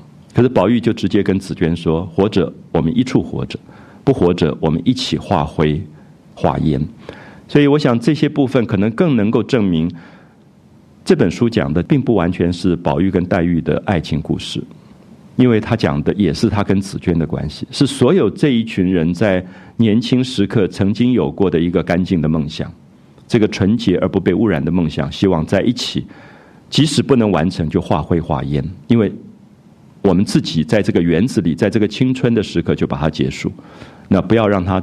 之后受到了一种一种污染，那紫娟听说，心下就暗暗筹划啊，就觉得也很感动。宝玉讲这样的话，也在想将来应该如何如何。那有人就回报说，贾环、贾兰就是宝玉的弟弟、宝玉的侄子来看他了。那宝玉说为难他们了，我刚睡了，不必进来了。所以宝玉其实，呃，话不投机半句多。他不太想跟贾兰跟贾环见面讲话，他就说我睡了。可是他跟紫娟在那边呱呱呱讲了半天，所以这里面其实是一个对比，就是你在这个年龄时候有一种性情，这个性情其实是一种外人不太容易了解的洁癖啊，就是不知道为什么这两个这几个人老挤在一堆。可是有贾环这样的一个男孩子，其实傻乎乎的、笨笨的，他就不见了。他说我已经睡了啊，就打发掉了。那紫娟就说。你现在病也好了，你应该放我回去去瞧瞧我们那一个，因为他还在挂念黛玉，因为黛玉也在生病。啊，宝玉说：“正是这话，我昨天就叫你回去的，偏又忘了。啊，我已经都好了，你就去吧。”所以你会发现紫娟在这里陪宝玉，可是宝玉跟紫娟都在挂念黛玉。所以这种青春时刻的那种牵挂啊，里面有一种非功利性的这种单纯。好，下面特别注意一个小小的细节。紫娟不是要回去陪黛玉了吗？因为她这几天住在宝玉这边，所以她的化妆盒、她的铺盖都带来了。那现在她要走啊，她就把被子啊什么都包好，衣服叠好，就在收她的所有的那个妆令，她的化妆盒。好，宝玉就看到她的化妆盒里面有几面小小的菱花镜，菱花镜就是做成花的形状。女孩子拿来照后面的啊，比如说你看到《牡丹亭》里面杜丽娘在化妆，有一个镜台，可她有一个菱花镜是在后面去反照她后面的部分，因为她看不到后面的头发梳的好不好，那个叫菱花镜，是小的，比较小的这种镜子，有点像现在女孩子在补妆用的那种小镜子。那宝玉就说：“你可不可以把那几个留给我？”好，宝玉每次被他爸爸挨打都是这些事情。就他老是喜欢这些女孩子用过的化妆品啊，什么留在身边。可是我们常常误会，我们觉得宝玉有一点娘娘腔，好像喜欢女孩子这些东西。其实不是，是他在眷恋所有跟他相处过的这些同样青春时刻的一些一些纪念品。就这些东西对他来讲是一个记忆，因为他也隐约觉得人的生命到最后化灰化烟，什么都没有。可他觉得相处一场，最后有一个东西是。是一个情感，我不知道大家会记得，我们也讲过，说到这个书之后，比如说晴雯临终的时候，晴雯是把养了一辈子的那两根长长的指甲咬断，放在宝玉手上的。可是这个东西，我觉得长大以后，我觉得真的不容易了解，因为在小朋友的时代，在小学，你会觉得你送给朋友的什么东西是大人都觉得很无聊的东西，可是你会觉得它是很重要，因为有两个人的记忆，有的时候是一个两个人一起去玩过的什么枯叶什么什么东西，就送来送去的。那么这里面有他自己的感觉在里面，所以我相信贾宝玉的爸爸贾政特别不了解这个儿子，因为他总觉得这儿子没出息，老是要藏一大堆小女孩的东西。可是他不了解到宝玉的深情，是因为他觉得这些人其实迟早跟他会分开，所以他总想把他们一起相处过的东西留下来。啊，所以大家读一下底下这一段，就是紫娟正在打叠铺盖装订之类，那宝玉就笑着说：“我看见你文具盒里啊有两个两三面镜子，你把那个最小的那个小菱花镜留给我吧。”好，所以有没有发现他其实要做一个纪念？他想做一个纪念，就他们相处过的纪念。那我搁在枕头旁边，我睡觉可以照一照。啊，宝玉怎么会缺镜子？他自己床旁边是一个穿衣镜，那么大的穿衣镜，他根本不缺镜子。可是这里很明显就是他眷恋一些东西，他眷恋一一种人间的深情。所以张爱玲在她的文章里讲到一种叫恋物癖的东西啊，就是恋物其实是因为你有深情。那我们常常外人觉得，哎，这个人好奇怪，有这种怪癖，怎么会这个恋恋物这个东西？可是只有对那个人来讲，这个物一定带出他跟人的情感。他其实不是那个物质，那个物质本身不见得贵，可他会一直留着啊，因为对他来讲，可能有一个很深的一个什么什么记忆的东西在里面。所以我想这些部分特别希望大家可以了解，我们用来解释宝玉这个男孩子的行为，有很多东西。不是很容易懂的。那我出门的时候，宝玉说我出门的时候我带着这个小镜子也很轻巧。那紫娟听他说，只好留给他，然后就命令把他的包袱就送回家，送到潇湘馆，然后他就告别了大家，就回到潇湘馆。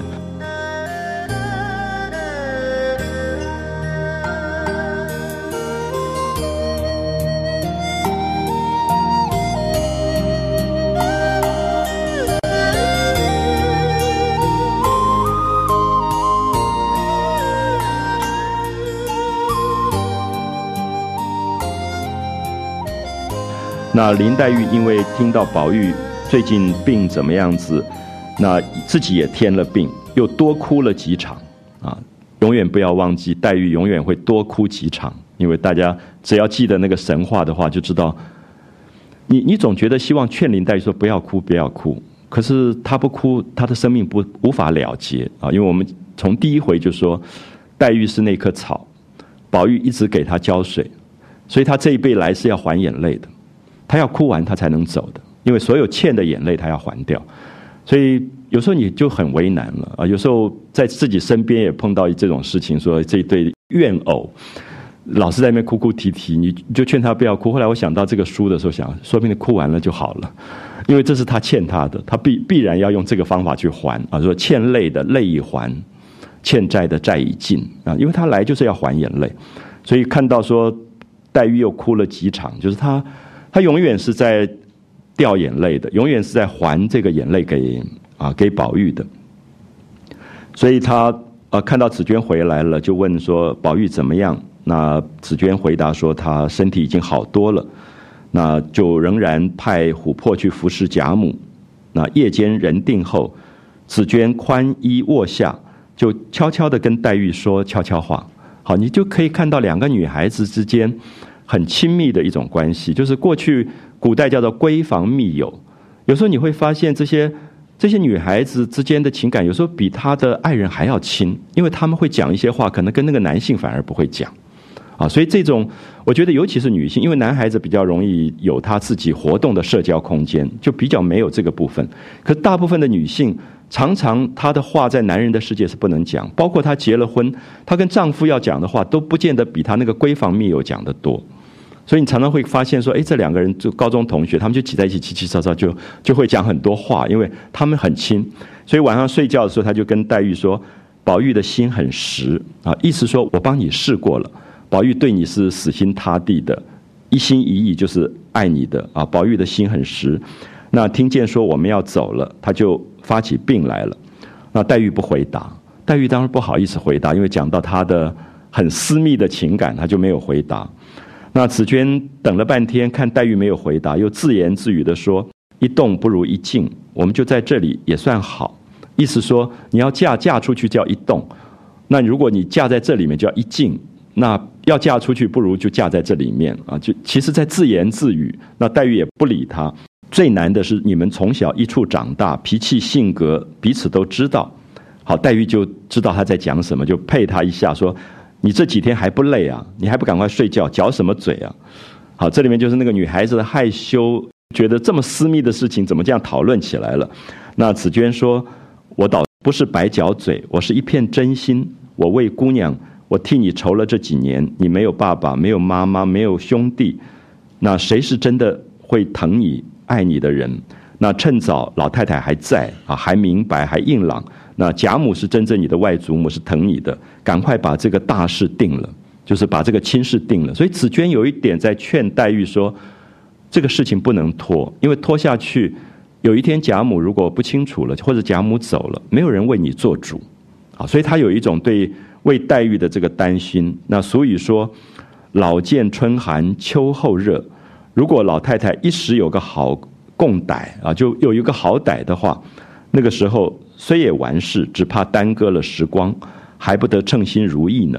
那他特别劝黛玉说：“你这么高傲的人，你这么有洁癖的人，你不会随便跟什么乱七八糟的男人在一起。”他说：“公子王孙虽多，哪一个不是三房五妾？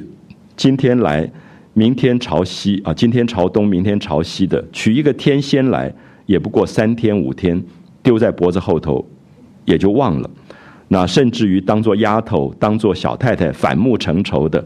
那如果娘家有人有势力还好，他说像你这样子，因为父母双亡，娘家也没有人可以支持你。他说老太太在还好，老太太如果也走了，你只好凭人欺负。那这个紫娟这段话当然讲出当年女性的悲哀，就是说一个女孩子真的嫁鸡随鸡，嫁狗随狗，因为她没有自己的自主性。那尤其像黛玉这样的一个娇弱的一个女孩子。那真的，如果嫁不对了，几天就被整死。所以紫娟就有很多这种这种担心。那黛玉当然知道紫娟爱她、关心她是好意，可是她一定不好意思回答，因为过去的女孩提到自己的婚姻的事情，她就会害羞的。她就说：“你这个丫头今天真是疯了，怎么去了这几天忽然变了一个人？我明天回老太太，我要把你退走了。哦，就是我要把你 fire 掉了，我不要你了。”那紫娟就也知道他是害羞了，当然就开玩笑说：“我说的是好话，不过叫你心里留神。那也没有要你为非作歹，何苦回老太太叫我吃亏呢？你有什么好处？我如果退给老太太，也没有人照顾你了。所以这个就真的是闺房密友的某一种亲啊！我希望大家在《红楼梦》里面特别注意，《红楼梦》里面很多女性之间的亲密是比男女之间的亲密要高的。等一下你就会发现有一个故事出现，就是。来了一个邢夫人的侄女，叫做邢岫烟。邢岫烟长得很漂亮，人也非常大方，非常的好。然后薛姨妈就很想把邢岫烟说给她的儿子薛蟠，可是又觉得薛蟠不成才。后来就想说给薛科，就是薛蟠的堂兄弟，给薛科做太太。后来就把这个媒说成了。可是就问邢岫烟你要不要？那邢岫烟就想了一下，说宝钗很好。就嫁到薛家去，她第一个想的不是薛科，是说我可以跟宝钗藏在一起，这样可以了解吗？所以这里面很好玩，你不太容易懂。其实我们后来发现说，我们同班同学里面有一个有一个女孩子嫁到某一个家里面去以后，那跟她很好的那个大学同学，他就想尽办法让她嫁给他弟弟。他们就做了妯娌，那到现在我们常在一起吃饭，我们就在开玩笑说你们两个真好玩，就是老挤在一堆。他说：“对啊，我那时候嫁过去，我不想说那个丈夫怎么样，我先想说这个嫂嫂很好，因为他们大学同学非常亲的感情。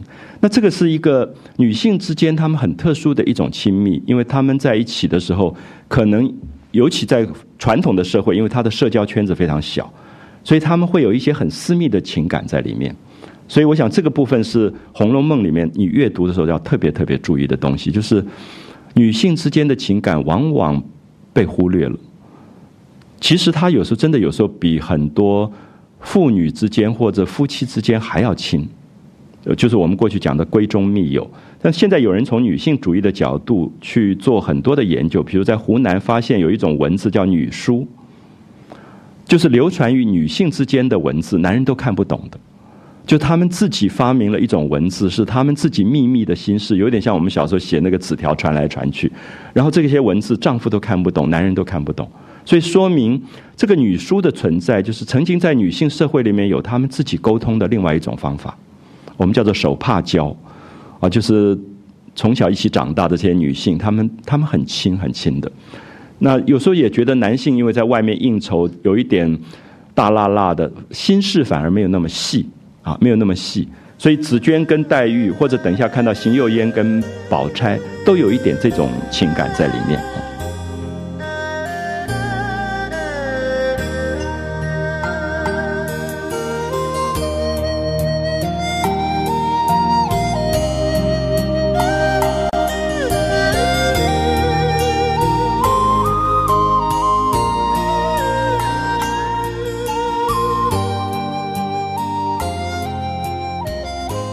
所以这个黛玉听到紫娟劝她的这些话，虽然嘴巴里面在骂紫娟，那心内未尝不伤感啊。等到紫娟睡了，她又哭泣了一夜，啊，黛玉那个眼泪是不断的啊。其实我们已经理解到她要还眼泪，所以就让她哭吧。这样，她又哭了一夜，一直到天亮才打了一个盹儿。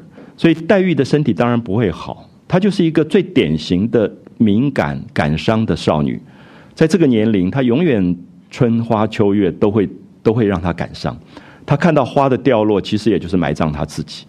所以那个《葬花词》里面，所有他生命的感伤都表现出来。所以大部分的夜晚，黛玉都在哭；大部分的夜晚，黛玉都在失眠。啊，都是到天亮以后稍微睡一点点。那到第二天勉强起来，洗了脸，漱了口，吃了一些燕窝粥。那贾母他们就来看他，又嘱咐了很多话。那刚好是薛姨妈的生日，那薛姨妈他们自贾母起，大家就有很多祝贺的礼节给她。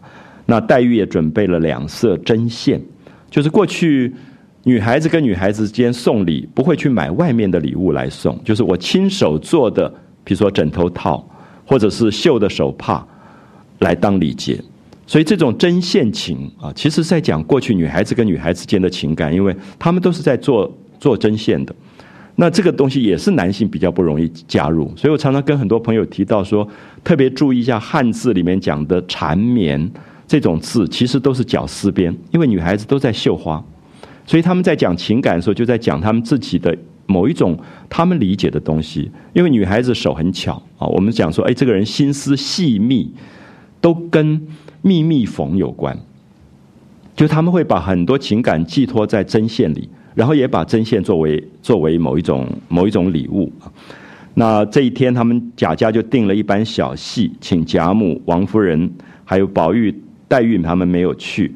那他们其他的人就在一起看戏。那到了晚间才散了。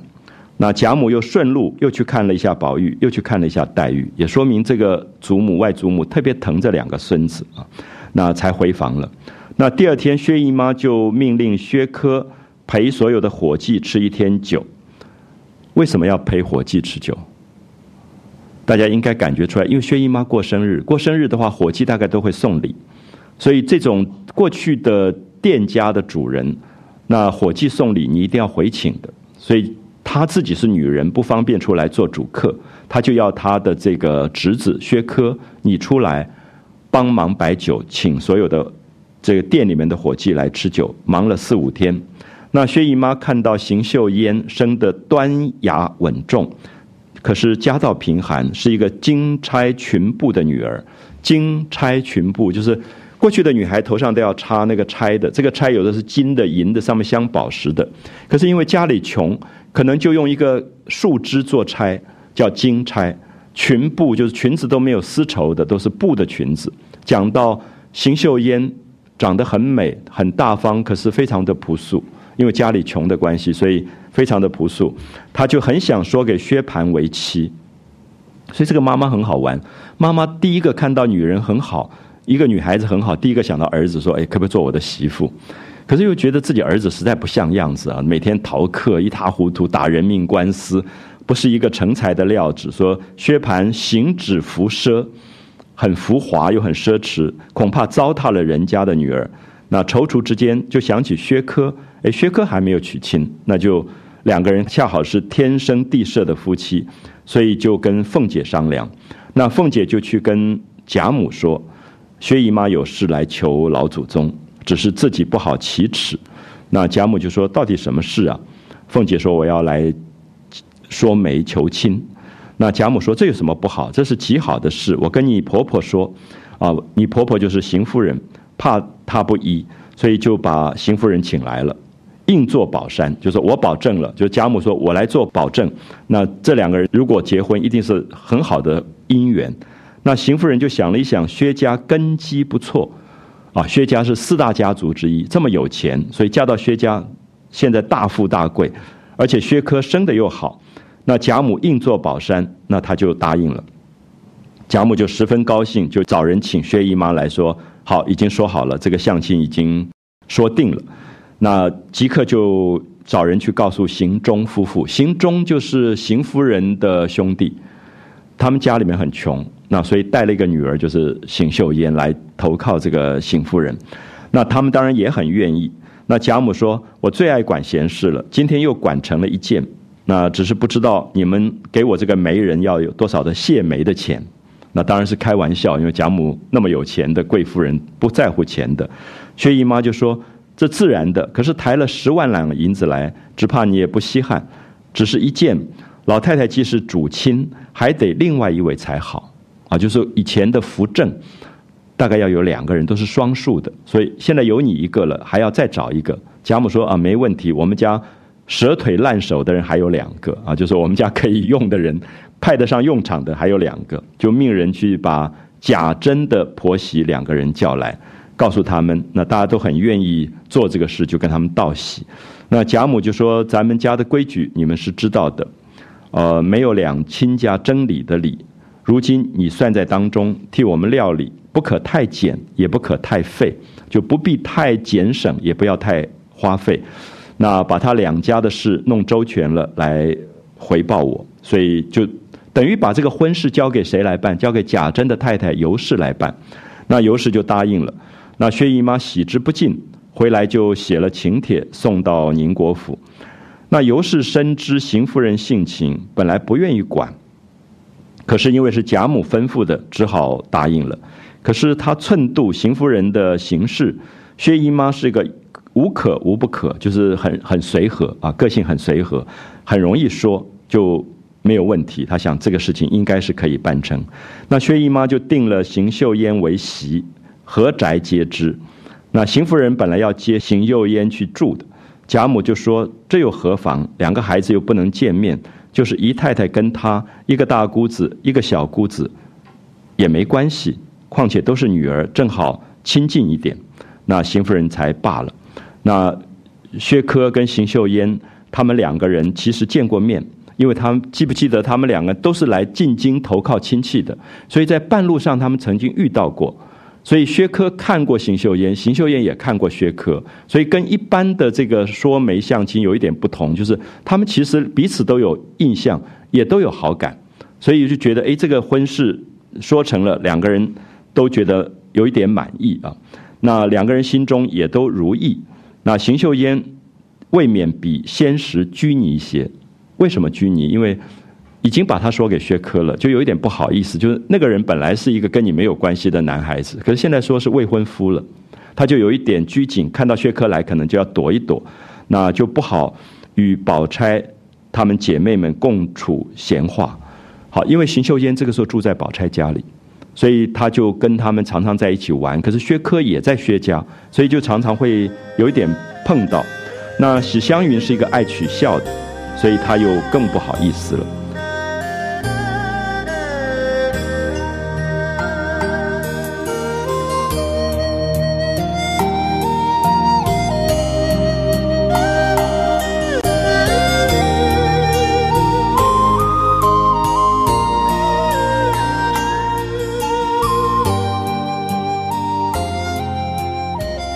幸好邢秀仙知书达理，虽然有女儿身份，不是那种杨修诈愧、一味轻薄造作之辈。这句话很重要哈，我就觉得，其实，在讲说有些女孩子，你就觉得那故意撒娇，然后装嗲，那个讲话起来简直是全身都软掉那个感觉。那曹雪芹他觉得邢秀仙不是这样的女孩子，就是她有她的大方。她虽然觉得礼教有礼教的规矩，就是我已经是这个人的未婚妻，所以在过去的礼教里面，这个男人在场的时候，他尽量避开。可他也不会过分的，呃。脸红耳赤啊，那种有点小家子气那个感觉，就是曹雪芹并不鼓励一个女孩子有点有点娇柔造作，他还是觉得自自然然、大大方方啊就好了，这样不是那种一味轻薄造作之辈。那宝钗从看到邢秀仙，看到他家里面很穷，那别人的父母都是年高有德的人，只有他父母是个酒糟透了的人。所以宝钗就对邢岫烟很早就有同情，所以我不知道大家有没有发现，很多人都用世俗的角度说宝钗很坏、很很有心机。可是宝钗聪明，有她自己的理性、功利的部分。可是宝钗其实有非常好的部分，那这些地方就透露出来。所以一个好小说绝对写人不是单面的。所以宝钗很喜欢邢岫烟，特别是因为邢岫烟父母不好，他就觉得这个人父母不好，自己还这么好。特别觉得应该加倍疼他，啊，这个有一点像我们前面提到说，探春的妈妈不好，可探春自己这么好，争强好胜，那么这个有一点像我们今天现代的观念，不应该从人家父母来论断他，所以宝钗就特别，呃，特别照顾他。所以邢夫人虽然是邢岫烟的这个姑母，可是也没有真心疼爱她，所以邢岫烟为人雅重。那住他本来住在迎春那边，迎春是个有气之人，他自己也照顾不好自己，所以根本也照顾到不了别人。那闺阁家常一应需用的物品有匮乏的，无人照管。邢岫烟又不能够跟别人张口，所以宝钗暗中美香体贴接济。这一段非常重要，我觉得是反驳。一般人认为宝钗很坏的一个最好的理由，就是宝钗这里没有任何功利性，他就觉得不应该这样子待人，就是因为邢岫烟处在一个最孤独的这个状况啊，父母不好，邢邢夫人又不照顾她，她住在迎春那边，迎春又是一个不懂事的一个女孩子，所以她看到邢岫烟身上缺什么，她就照顾她。等一下你就会发现，照顾邢岫烟是两个人，一个是宝钗，一个是探春。探春看到所有人身上都有玉佩，邢岫仙没有玉佩，她就拿了一个玉佩给他，因为他觉得，好，我们都是同学，我们不希望有一个人是卑微的。那个其实是青春里面美的共享，啊，只有青春的时刻没有功利，就觉得我有的他也应该有。所以他有一个人生的一个美好的那个处境的部分，所以下面这段就以邢岫烟为主，可是表现出探春的可爱跟宝钗的可爱，所以我还是用那种有一点小学或者国一同学的感情在讲这个东西，就他们彼此有一种天真，他们不是一般大人说啊，你看这个邢岫烟家里穷的样子，我们就不要理他了，没有这种势力，他们反而觉得要体贴他，去周济他，多对他做一点啊帮忙这样。那宝钗帮助他，也不让邢夫人知道，那也怕有多心闲话啊，因为你干嘛对人家那么好？那就说这个社会的是非口舌太多，你对别人好，别人也会讲话的，也会觉得你是不是有什么目的？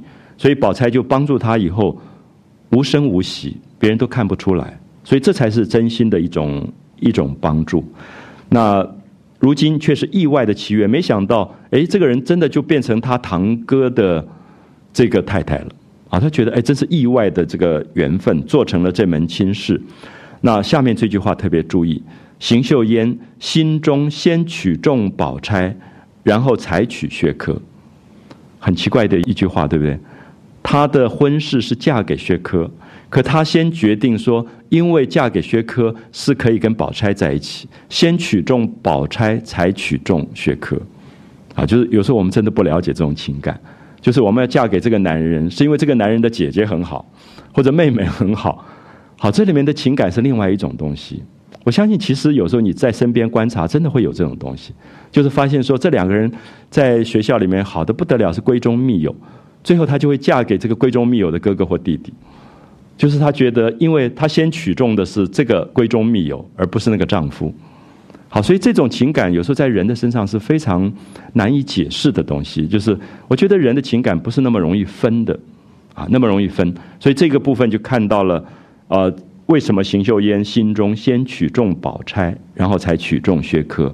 那这个邢岫烟跟宝钗闲话，宝钗仍以姐妹相呼啊，并没有说嫂嫂啊什么，就是还是以姐妹相呼。所以这一天，宝钗来瞧黛玉。刚好邢岫烟也来瞧黛玉，两个人在半路上碰到了。好，下面就会发生一个事情，就是宝钗就叫他到跟前，两个人坐在一块石壁后，宝钗就问他：天气这么冷，你怎么已经换了夹的了？好，我们已经讲过，说春天是一个季节变化最大的时候，有时候冷，有时候暖，你有点捉摸不定。你觉得你把厚衣服都收了，可是忽然天变了，又冷起来了。那前面讲到紫娟穿的那个棉的袄子，可是邢岫烟身上连棉的袄子都没有，就穿了一个夹的。好，这里面当然讲到宝钗细心，那宝钗也有一种体贴，说怎么天气这么冷，你都衣服已经换了。那邢岫烟就不好意思，就低了头。宝钗就知道有问题，邢岫烟已经穷到把冬天的衣服拿到当铺去当了，就因为她没有钱花。我想这里面大家也注意到，就是说，那邢岫烟要花什么钱呢？你住在贾家，你吃的也有，住的也有，你根本其实不需要花什么钱。可是大家注意一下，你住到有钱人家，最辛苦的是小费，光是底下的佣人你要打点啊，你都花不起。因为邢岫烟是一个小户人家，一个穷人家，大户人家出手都很大，然后你出手不大，这个佣人就给你脸色看，因为他就靠这个东西。所以这个东西现在也许我们现在不太了解，我们小时候都知道，就是说到家里来做客的这些哪些人家里面，他们的司机，你都要去包红包去赏他的。那就是有时候到别人家里的门房，你都要打点。就是过去的社会里有这样的习惯，所以邢岫烟就觉得很为难，就是住到这么有钱的人家，别人觉得你命很好，可其实他心里很苦，因为他根本没有钱。那邢夫人也没有照顾到这个，他爸爸妈妈也没有照顾到这个，迎春也没有照顾到这个，所以最后他没有办法，就把冬天的衣服包起来就当了当铺。这个当铺叫横书当铺，刚好是薛宝钗家的当铺，薛宝钗家开的当铺，所以薛宝钗就说：“把当票给我，我帮你连夜把衣服拿出来。你这样冻到了怎么得了？会生病。”我不知道大家会不会感觉这里面讲到的那个情谊的动人。就是我刚刚提到说，也许我们人生里面有一段时间在学校，你会有这样的同学的情谊。可是很奇怪，这个东西到了不知道为什么到了大人职场反而没有了，因为会害怕，会不知道说这个行为会不会被误解。反而在你年轻的时候，你非常单纯，你觉得该做我就去做啊。知道哪一个同学他们家里呃毕业旅行花不了钱，不能去。然后他也不让大家知道，就说啊，我妈妈因为身体不好，我不能去。可是，一打听不是妈妈身体不好，几个同学连夜就商量好，说你出多少，我出多少，我们就让他去。我觉得那个年龄会有这种心情，就是因为觉得怎么可以不在一起？就是我们所有的有难同当嘛，就是要化灰化烟也在一起，化灰化烟。所以那种有一种热情在里面。那现在讲宝钗的跟邢岫烟这段情感，就是在讲这个。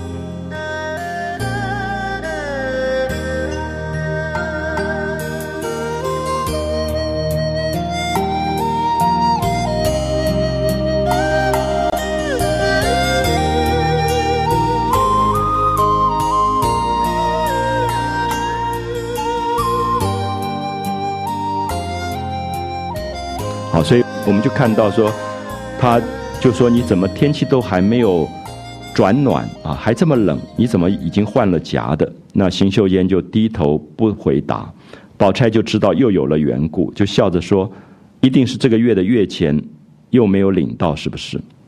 那他就有点抱怨说，凤丫头如今也这么没心没计了，因为他们住在贾家，每个月有二两的薪水。可是我们记不记得王熙凤常常把这个公款挪去放高利贷，等那个利息，所以常常到了月中钱还没有发下来。那邢岫烟没办法，因为他有很多的这个零花钱，刚刚讲说给小费这种东西他都要给，所以最后他只好去去当了衣服。那邢岫烟说，他倒想着不错的日子的，因为姑娘打发人跟我说，一个月用不了二两银子，叫我省一两给爹妈送出去，啊，所以这里面就是你可以看到说，迎春的不懂事。迎春说：“你一个月拿二两，你也用不到，你住在我这边吃住都不要钱，你就拿拿一部分去省下来给你爸爸妈妈送出去。那要什么？横竖有二姐姐的东西，那搭着就好了。那姐姐想，二姐姐也是个老实人啊，她不说。”二姐姐迎春是一个笨的人，她说是一个老实人，就说她总是想不到，那不大留心。那我用他的东西，他虽然不说什么，可是那些丫头妈妈哪一个是省事的，哪一个嘴里是不尖的？她说我住在那里，每个人都要讲我两句，每个人都要批评我两句哦，我又多用了什么东西？她说我不敢使唤他们，我根本不敢叫他们帮我做什么事情。那过三五天。我倒得拿出钱来给他们打酒买点心吃才好，有没有发现说出这一个重点？就是这些丫头妈妈，就大贵族豪门有这么多的丫头妈妈给你用，可是你不打点，这些人嘴巴里每天都在讲你坏话，所以他必须要有钱才能够打点，给他们请他们买酒啊，吃点心啊，所以一个月二两银子还不够呢，我根本就不够，所以这就是做主人没有想到，就是。我们常常说，哎，你住到我家来吃住，你就没有关系，你就当自己家。可是如果你家里面底下用了十个佣人、十个司机，这下他惨了，因为这个钱的花费是不得了的啊！就是有时候有钱的人没有想到，一个穷亲戚住进来，他的为难处啊，他为难的这些这些地方。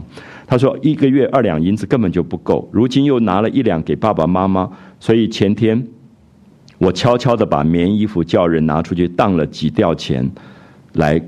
支使这些丫头婆婆们，那宝钗听了就皱了一下眉头，就叹了一口气。哎呀，她说真糟糕。她说刚好梅家又在任上。好，这里讲到梅家的意思说，因为薛科是带妹妹薛宝琴进来出嫁的，所以薛科有一个责任要把妹妹先嫁了，自己才能够娶。这样可以了解吗？他说：“要不然，宝钗的意思说，如果没有这个问题的话，就赶快把你娶过来，娶过来在我们家就没有这个问题了，不要让他在外面受苦。所以宝钗好可爱，这个地方啊，你就可以看到说，哎呀，这个卡在这里啊。这薛科他有责任，他是公差，他是带薛宝琴来嫁给梅家的。那梅家现在刚好又在任上，没有回来。那不然的话，梅家的亲事先做好了以后，那。”才好商量你的事情，那离开这里就完了。离开这里住到我们家就没有这个问题。他如今薛科不先做完他妹妹的亲事，也不敢先娶亲的啊，就是大家族的这个规矩。如今倒是一件难事。他说再迟两年，又怕你熬出病来了。就是万一这个婚事再拖个一两年，那这样下去真的会生病的。那等我再跟妈妈商量。那如果有人欺负你。你只管耐些烦啊，千万别自己弄出病来，不如把一两银子明天也干脆给了他们了，倒都歇了心。你以后也不用白给那些人东西吃，他们刻薄你，你就装听不见，个人走开就完了。如果少了什么，你别存那小家子女儿气，你只管找我。我不知道大家会不会觉得读到这里其实很感动，就是说你不要那种小家子气，我们什么样的交情？那这个什么样的交情是说？性情中人其实不在乎这些东西。我们已经是有这样的深情，你就不要计较。你毕业旅行没有钱，你就跟我说，我们大家就想办法，不要学那小家子气。因为小家子气说社会里面有那种大人的污染，他们才会分你的我的。那我们有什么好分的？所以宝钗就跟他说：“你如果少了什么，你不要存小家子女儿气，只管跟我去啊。就说我们江湖一点，豪爽一点啊，我们。”可以两肋插刀，有有义气的。那我不是做亲以后才如此。他你也知道，我并不是因为你现在要嫁给薛科了，我才跟你这么好。我本来就跟你这样子。那邢岫烟也知道，所以这是我特别要强调，《红楼梦》真正要讲的是这个年龄的情感，啊，这种十几岁的一种一种天真跟单纯啊。那你打发小丫头悄悄的告诉我说，呃，要什么东西我就来办。那邢岫烟就低头就答应了，宝钗又指她裙子上的一个玉佩，就说：“这个玉佩谁给你的？”好，你注意一下，情感不深不会问这个东西的。好，一般我们都不会随便问的。可是宝钗会问，就是说：“他知道邢秀烟这么穷，你怎么会有钱买玉佩？所以绝对是有人给你的。所以他就说：“你这个玉佩谁给你？”邢秀烟说：“三姐姐给的，啊，探春给的。”所以你有没有发现，这里面就是管事的人，探春是管事的人，黛玉对人也有关心，可是黛玉没有力气管到这里。那迎春是笨笨的，所以这里面当然有性情，就是说才会给人家一个玉佩。所以宝钗。就点头笑了，说：“他看到每个人都有，只有你一个人没有，怕人家笑话，所以送给你一个。这是他聪明细致之处，啊，这是他聪明细致之处。但是宝钗也劝了他说：‘我还要跟你说一句话，你要知道这些装饰，这些钻石啊、宝石，都是大官富贵之家。你看我从头到脚有没有这些富丽装饰吗？’”好，这是宝钗跟他很亲，所以宝钗说：“我们薛家这么有钱，可是你看看我从头到脚，我从来不戴首饰。”好，所以这宝钗这里面也是亲，因为亲，所以可以两个人有一种性情上的语言的对话，说那些东西就是虚饰的东西啊。你常常在一些场合说：“哎，你看到那个部长太太出来，她身上的那个祖母绿是三千万啊。”这是我亲口听到的，我从来没有想到说啊，她的那个项链是三千万。那这个大概就是宝钗讲的，说其实这种东西就是一个可有可无的东西。他说你真正有教养以后，你也不在意这个东西。这个东西有什么好比的？他说你看我身上从头到脚我也没有这些东西。他就跟邢岫烟在讲这些事情。那这些七八年之先，我也是这样。如今一时比不得一时了，所以我都自己该省的就省啊，因为他爸爸也过世了。然后这么大的产业，他要照料，他也觉得你真正一个过日子的人，不必要在身上弄成这么花花花花绿绿的啊。那将来你到我们家，你嫁过来到我们家，这些没用的东西，只怕还有一箱子。意思说我不是没有，我们家有一箱子，可是我干嘛整天把它挂在身上，累累赘赘的？那除了别人说一个三千万的这种虚名以外，好像也没什么好处啊。就是说还有一箱子呢，咱们如今比不得他们了。总要一色从实守分啊，就是说规规矩矩做日子比较重要啊，不比他们才是。那邢岫烟就笑着说：“姐姐这么说，我回去就拿下来就是了。”啊，我回去就拿下来，意思说这个玉佩可有可无，我们也不要跟人家比这个。那探春关心你，所以觉得大家都有玉佩，也给你一个玉佩。可是宝钗说，这个东西如果你真的有自信，你也可以不戴，也没那么了不起。那。邢岫烟就说：“这是对的，说好，我回去就拿下来，我不戴了。”可是宝钗又说：“他给你是好心，你至少先戴几天。”好，这里面好几个层次，就是你会发现宝钗真的像姐姐，就是一心一意觉得邢岫烟是一个可以教导的妹妹。可是为什么宝钗不跟别人这样讲？因为有些人说不通，你说了他生气，所以我好不容易带个钻戒，你干嘛要我拿掉这样？所以宝钗这里面当然有一个知己的意思，就是说邢岫烟是一个懂事的人，那宝钗也看中他，才跟他讲真正的话。所以为什么这些人会变成这么好？因为他们是同一个国家的，就他们是一个同一个国度的人，他们之间之间有他们自己的语言，有他们自己生命里的性情，所以他这样讲。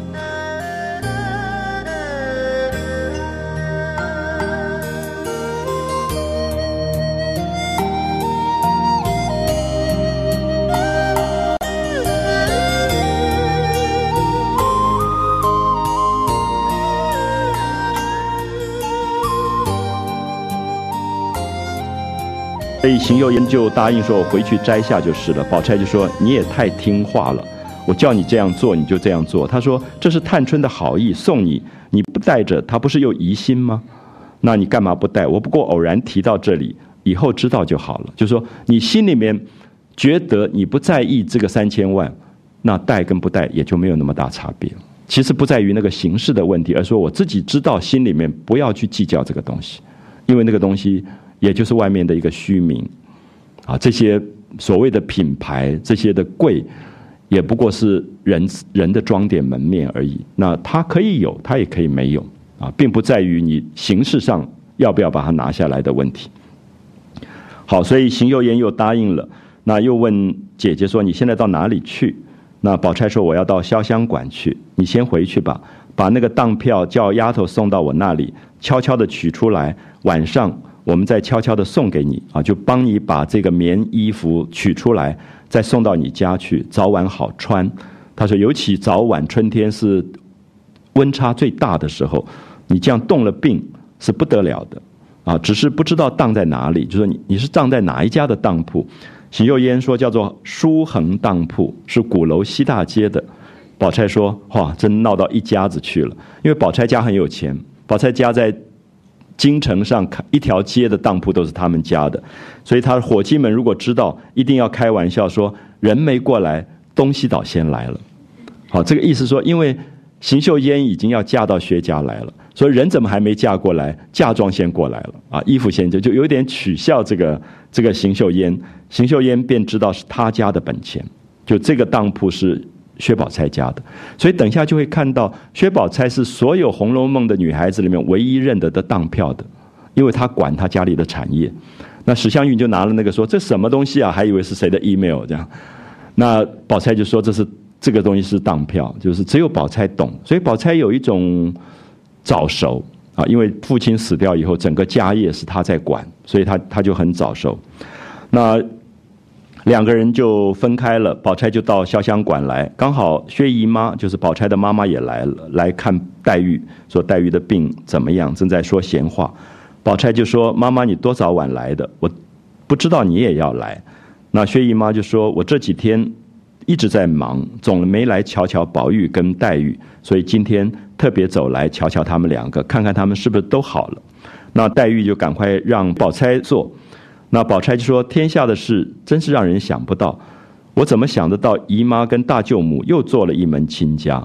啊，就说邢岫烟又嫁过来，所以又亲上加亲了。”那薛姨妈说：“我的儿，你们女孩家哪里知道？自古说千里姻缘一线牵，管姻缘有一个月下老人，预先都注定了，暗地里用一根红丝红线把两个人的脚绊住。”不管你们两家隔着海、隔着国有世仇的，终究有机会做了夫妇，啊，这有点像在讲罗密欧朱丽叶哈，他们两家是有世仇的，最后要结婚的就是要结婚啊，就是有这个姻缘之分的，就是有这个姻缘之分，那这是都是出人意料之外，凭你父母本人都愿意了，或是每一年都在一处，已是定了亲的，如果月下老人不用红线拴，还是最后没有办法在一起。好，这里面有一点让我们感觉到黛玉跟宝玉的关系，就是因为他们是前世缘分，好像这一世月下老人没有用红线牵，这么好，最后还是分开了。那他就说，比如你们姐妹两个，你们的婚姻，你们的对象，此刻也不知就在眼前，也不知在山南海北。我不知道大家会不会觉得这一段写的很有趣，就是这个薛姨妈、宝钗的妈妈讲到这一段，她是不是心里也感觉到，这个宝玉到底要娶哪一个？啊，其实这个三个人之间的复杂的关系，在这里忽然有让你觉得，到底会跟谁在一起？啊，就是说两个人都在面前，可是他们两个的缘分到底在山南海北，还是就在眼前？那宝钗说，只有妈妈说动话就拉上我们两个啊，因为女孩子一听到别人讲他们的婚姻就会害羞，所以就趴在她母亲怀里说：“咱们走吧。”说你怎么又讲到这个这种事情？那黛玉说：“你看这么大了。”离了姨妈，她就是个最老道的人啊！就说宝钗这么早熟，如果妈妈不在旁边，她就会教导别人。可是看到妈妈，她就撒娇。所以这里面也有一点对比，大家有没有感觉到？刚才宝钗跟邢岫烟讲当铺的事情，非常的成熟。可是现在妈妈一来，她就滚在妈妈怀里，就其实就是因为十三四岁本来就是半大不小，所以又有一点像大人，又有一点像小孩的那个那个感觉。那。薛姨妈就摸着宝钗啊，就很疼她，就叹了一口气，跟黛玉说：“你这个姐姐啊，就跟凤姐跟在太太跟前一样，有了正经事她商量，没了事幸亏她开开我的心。”那这个薛姨妈就讲到了很心事的话，因为丈夫已经去世了，然后儿子不成才，所以最后能够让她有依靠的，真的就是这个女儿啊，所以她就很疼宝钗。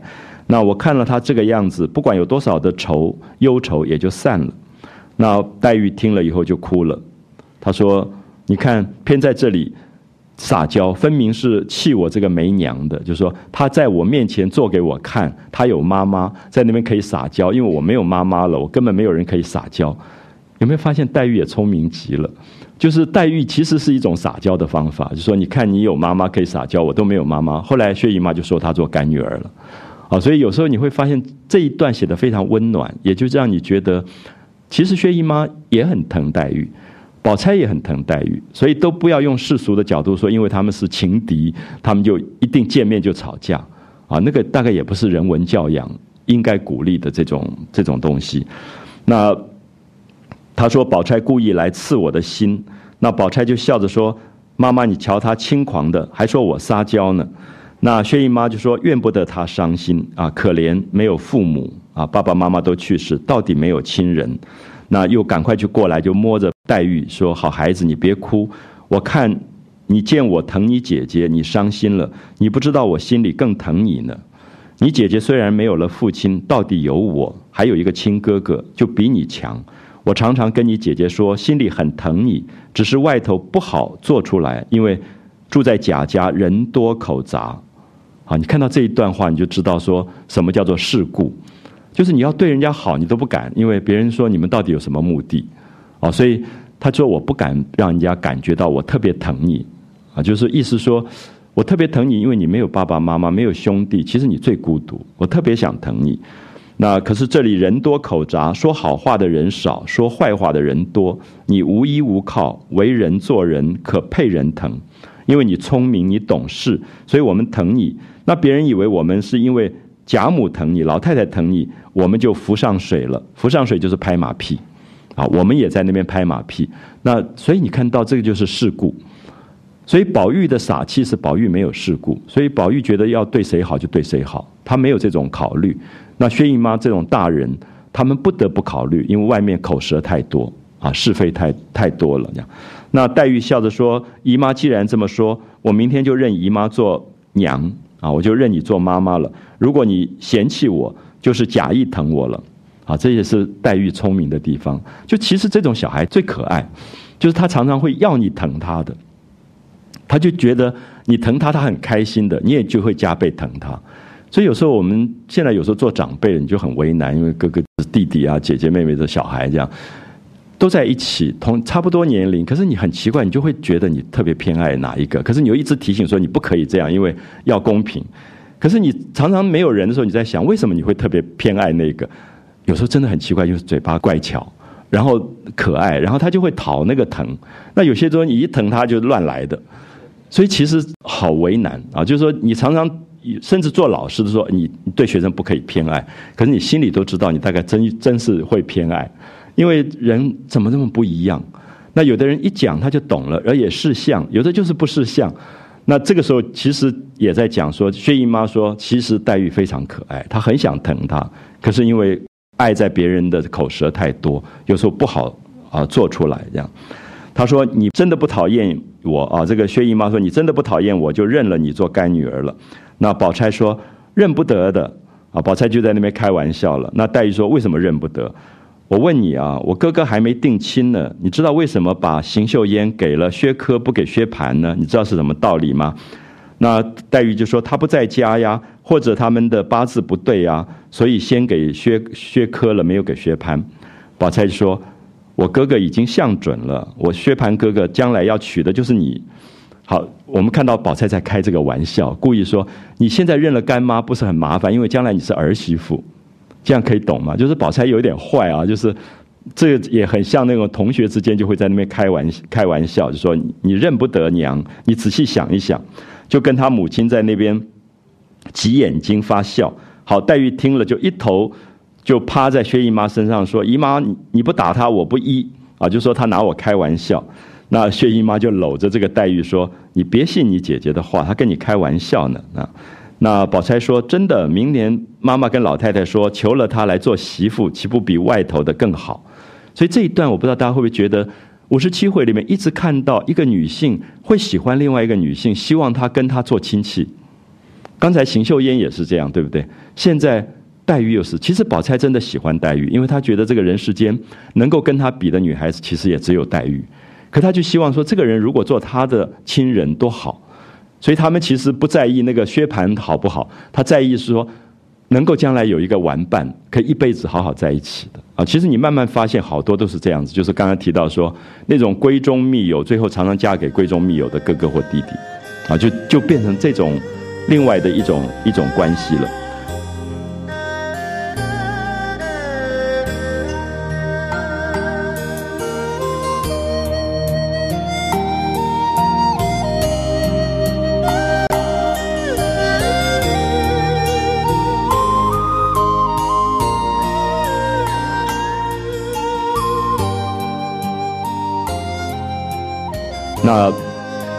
黛玉就上来要抓这个宝钗，要打他，说你越发疯了。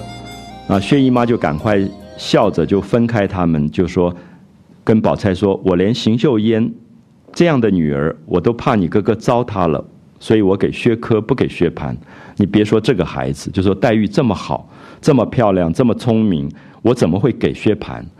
好，这个这句话是妈妈讲出来的。我觉得这里薛姨妈有一种。”有一种矛盾啊，就是一方面母亲怎么会不疼儿子，另外一方面觉得自己儿子真不行，所以他觉得黛玉这么好，他不会让自己儿子糟蹋了他。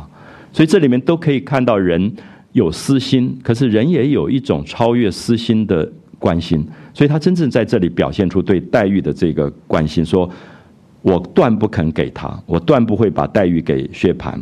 那前天老太太要把你妹妹说给宝玉。偏生又有了人家啊，就是要把薛宝琴说给宝玉。可是薛宝琴已经有了梅翰林家的孩子，那不然也是一门好亲事。前天我说定了邢家的这个邢岫烟这个女儿，老太太还在取笑，说我原要说你的，说你的人，谁知道他的人没到手，倒被我们说去了一个。虽然是开玩笑的话，细想也真有些意思。我想宝琴虽然有了人家。我虽没人可给，难道一句话也不说？我想着你宝兄弟，老太太那么疼他啊，就贾母这么疼宝玉，他又生得那么好，如果要外头说去，老太太一定不会满意。不如竟把你林妹妹给他吧。好，这个时候大家有没有觉得心里面放下一块石头？就说，宝钗的妈妈其实希望黛玉嫁给宝玉，所以她觉得应该跟贾母提醒说。宝玉这么好，黛玉也这么好，他们两个做亲是最完美的事。他并没有想他的女儿，所以这是其实是一个很好的反证，就是大家认为说，如果《红楼梦》里面有很多很多的这种心机的话，这个部分反而一清如水。就是我一直觉得好小说就是写到人性里面复杂的部分。当然，他也希望宝钗可以跟宝玉在一起，可是同时又觉得黛玉好像跟宝玉在一起更好，所以这里面有。理性的也有感性的啊，各种的这个平衡。那黛玉原来呆呆的听到这个薛姨妈不知道讲什么，后来竟然讲到自己要跟宝玉结婚，就配了一口，配那个宝钗，因为她对长辈不能不礼貌，她就红了脸，拉着宝钗说：“我只打你，怎么招出姨妈这些老没正经的话来啊？”